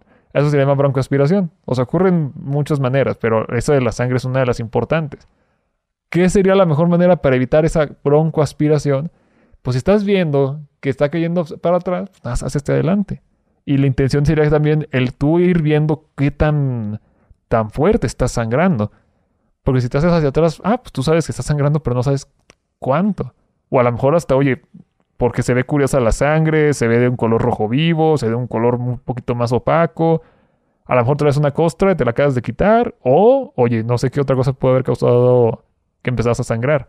Pero sí, la intención es hacer mejor la cabeza hacia adelante. Y sí te puedes presionar un poquito aquí, aquí en la curvita de la nariz, vamos a decirle. Presionarte en esa zona para disminuir el sangrado. Pero sí, hacerse la cabeza para atrás no se hace, hermano. Es lo que me enseñaban a mí. ¿Y sabes Sí, qué? sí, sí. Que una vez le hice así, ya tiene como unos 15 años. Estaba hacia arriba. Ey. Y luego sentí, pues la sangre estaba en la garganta y luego... Oh, Y sale el- el- la escupida con sangre, güey. Sí, sí, sí. Oye, ¿tú, tú eres muy asqueroso así con ese tipo de cosas. Sí, o sea, ¿sí puedes ver sangre no te desmayas? Ah, no, sangre no. Así que como que alguien se cortó, ¿no? Ah, ok. No, pero el, el- gargajo con No, la sangre. sí, ah. claro, claro, claro. Pero con ustedes de- deben de acostumbrarse a eso. sí, o sea, bueno, O sea, ustedes pueden ver desde que un güey se caga y todo lleno de mierda la cama y sí. tienes que tener estar frío para ir a limpiar y no estar, ay, puta güey, no mames. No, o sea, la, la neta te digo, o sea, hay personas que... No, es- no, o sea, Por claramente... ejemplo, un pie diabético. No, no, no, no, no, no, te digo, hay, hay personas que, que sí de plano no es como que digas, uy, sí, qué agradable, pero pues ya te está quitando el, el asco a muchas cosas, o sea, eh, tanto de que la persona que necesitaba ir al baño y no llegó, como la persona que tiene una, una infección, un absceso. No sé si has visto de algunas... Uy, sí, o sea, lo- cuando lo rompe, ¿no? Sí, Cuando- o sea, que tienes que drenar un absceso y pues no huele rico, o sea, no, no huele chido, ¿sabes? No, pero si eso de la nariz es cabeza hacia adelante, nos presionamos un tantito y que- ahora lo importante es saber por qué te está sangrando la nariz. Si eres una persona a la cual sangra demasiado, sí vale la pena ir a revisarte con el médico. Oye, ahorita se me olvidado preguntarte, ahorita que miré el alcohol. Ah, te había dicho lo que a mí me da miedo desmayarme. Pero ¿qué hay que hacer cuando alguien se desmaya? ¿Es, ¿Sería ponerle alcohol en la nariz, como dicen? Es pa- eh, mm, Bueno, el algodoncito con... Ajá, sí, claro. No, mira. Déjalo de otro y llegue. Ah, dale, dale, dale. Un toque sato. Seguimos. No, no, no. Si alguien se desmaya, lo, primero lo primero se dice, eh, hay, un, hay muchos pasos que se repiten casi siempre en este tipo de situaciones. Lo primero es realmente saber si se desmayó. O sea, tú estás, vas caminando por la calle, se desploma la persona. Ok, te acercas primero, o sea, y, es intentar despertarlo, o sea, muévele los hombros, un poquito la, la carita, el cachete, oye, ¿quién eres? ¿Cómo estás? No sé. Si no te contesta, es ahí donde, ok, vamos a revisar pulso. El pulso, pues sabemos que se revisa aquí al ladito del cuellito. Es importante que sí sepan esa, esa información. O sea, está la tráquea, un dedo, o sea, bueno, un centímetro, dos centímetros, presionados un poquito, ahí vas a sentir un pulso. Si la persona se desmayó y tiene pulso, ok, ya la hicimos. O sea, nada, está desmayado y probablemente en un momento más recupere la conciencia. ¿Qué es lo que tienes que hacer? Dejarlo como está. Acomodarle nada más la cabecita, que esto es algo que sí les recomiendo mucho. O sea, subir el mentón para abrir esta parte de la vía respiratoria. O sea, la intención sería levantarle el mentón para que pueda respirar chido. Si tiene pulso, todo está bien. Si no tiene pulso, es cuando ya nos metemos en un problema, hermano. O sea, sí, es un tema que se llama el, el RCP. No sé si has visto esas escenas Sí. donde dan las compresiones y todo lo demás. Que bueno, es un tema más aparte. Pero la persona que se desmaya, realmente no hay nada que le puedas hacer. Nada más procurar que no se vaya para que no esté en un lugar donde se pueda lastimar o algo similar. Pero lo primero es saber si se desmayó o simplemente la Y, y persona a se el pulso se desplomó. tiene que checar así. Yo, yo también cuando me checo mi, Ajá. mi... ¿Cómo están mis latidos? Le hago así. Yo más o menos como ya conozco mi, a, a qué... Ah, que bebé. sí, o sea, por, ok. por el, los metrónomos, como yo soy músico, en- sé a cuántos BPM. ¿Sí sabes? O sea, sí, Sí. así. Ah, no, sí estoy Bueno. bueno, 100, 110. No, no, 110. no tan así, pero, pero sé, sé cuando es una taquicardia. sé Claro, cuando hermano. estoy fuera de rango. Se le hago, acá déjame lo checo. Ok. Y ya ok. lo checo, ah, 97, ah. No, ah, estamos bien. está estamos bien, bien. pero ves, pero ves como el 97 y puede ser 110 o puede ser 105. Sí, sí, sí. Sí. Y, eso, y eso pero- por el oído yo lo tengo bien entrenado de que no, no. Normalmente es. Ajá, ya, ya, ya es así como que medidito más o me- menos. medido más o menos. Y cuando está muy lento, y ah, caray, ¿por qué tan lento? me pongo el, el, el oxímetro acá. ¿Sí? ¿Sí? Ajá. Oye, es que la, la neta, o sea, más personas como tú, hermano. O sea, sé que suena muy ridículo eso de tener todos sus aparatos médicos en la casa y cosas Tengo así. termómetro, oxímetro, estetoscopio. Mira, lo, lo único que sí necesitas en tu casa es el oxímetro. eh, igual el de para medir la tensión arterial, ya se hace por estetoscopio o unos que ya vienen O sea, el, automáticos. el- el que es digital, ¿no? De la marca Omro. Pero principalmente, bueno, no tal cual, digo, cada quien la marca que ahora sí que, se- que pueda. Pero sí está chido que tengan ese tipo de cositas en su casa. O sea, son importantes. Más adelante, digo, en la casa de mis abuelos, pues ya lamentablemente por la edad y todo y demás, llegaron a ciertas enfermedades. En donde, pues sí, ya ellos tienen eso tu, para medir la, la tensión arterial, su pulso oxímetro, el termómetro. Pero siempre está chido que lo tengan en la casa. Algo te iba a preguntar ahorita el tema de, de desmayarse, hermano. No me, ay, no me acuerdo qué, qué te iba a decir que era relacionado a lo mismo de que, o sea, primero tienes que saber si la persona se desmayó o no se desmayó. A lo mejor se cayó, o sea, se tropezó y como que un ratito en, ah, no, ya, ya estoy bien, o no sé. O también entra mucho el, tema de decir, vato, es que simplemente, a lo mejor, no sé, o sea, ¿qué lo hizo colapsar? Venía de algún lado tomado, o sea, huele alcohol el paciente, o sea, hay muchas cosas que puedo saber de un desmayo. Pero si el desmayarse, y esto es algo muy, muy neta, tanto el desmayarse como el convulsionarse es algo que le puede suceder a cualquiera en cualquier momento de la vida. O sea, no es un... Suena así como que a lo mejor un poquito contradictorio, pero el convulsionar no es una urgencia a menos que sean dos convulsiones seguidas o que dure más de cinco minutos. Pero cualquier persona en la vida puede llegar a convulsionar, bro. ¿Tú has convulsionado alguna vez o te has desmayado no, alguna vez? No, no, no. Ninguna de las dos. ¿Ninguna de las dos? Digo, yo, yo tal cual no, pero por ejemplo uno de mis hermanos sí una vez se, se desmayó. Íbamos este, en un momento donde hacía mucho calor, todo lo relacionado, y le dio un golpe de calor y se desmayó.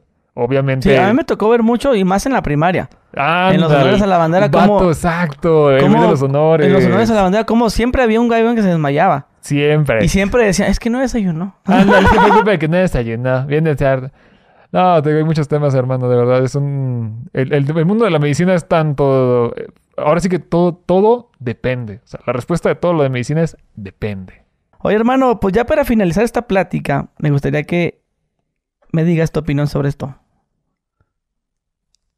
¿Es el registro de que de pasos De, de diarios? pasos diarios. ¿Este es tuyo? ¿De ahorita?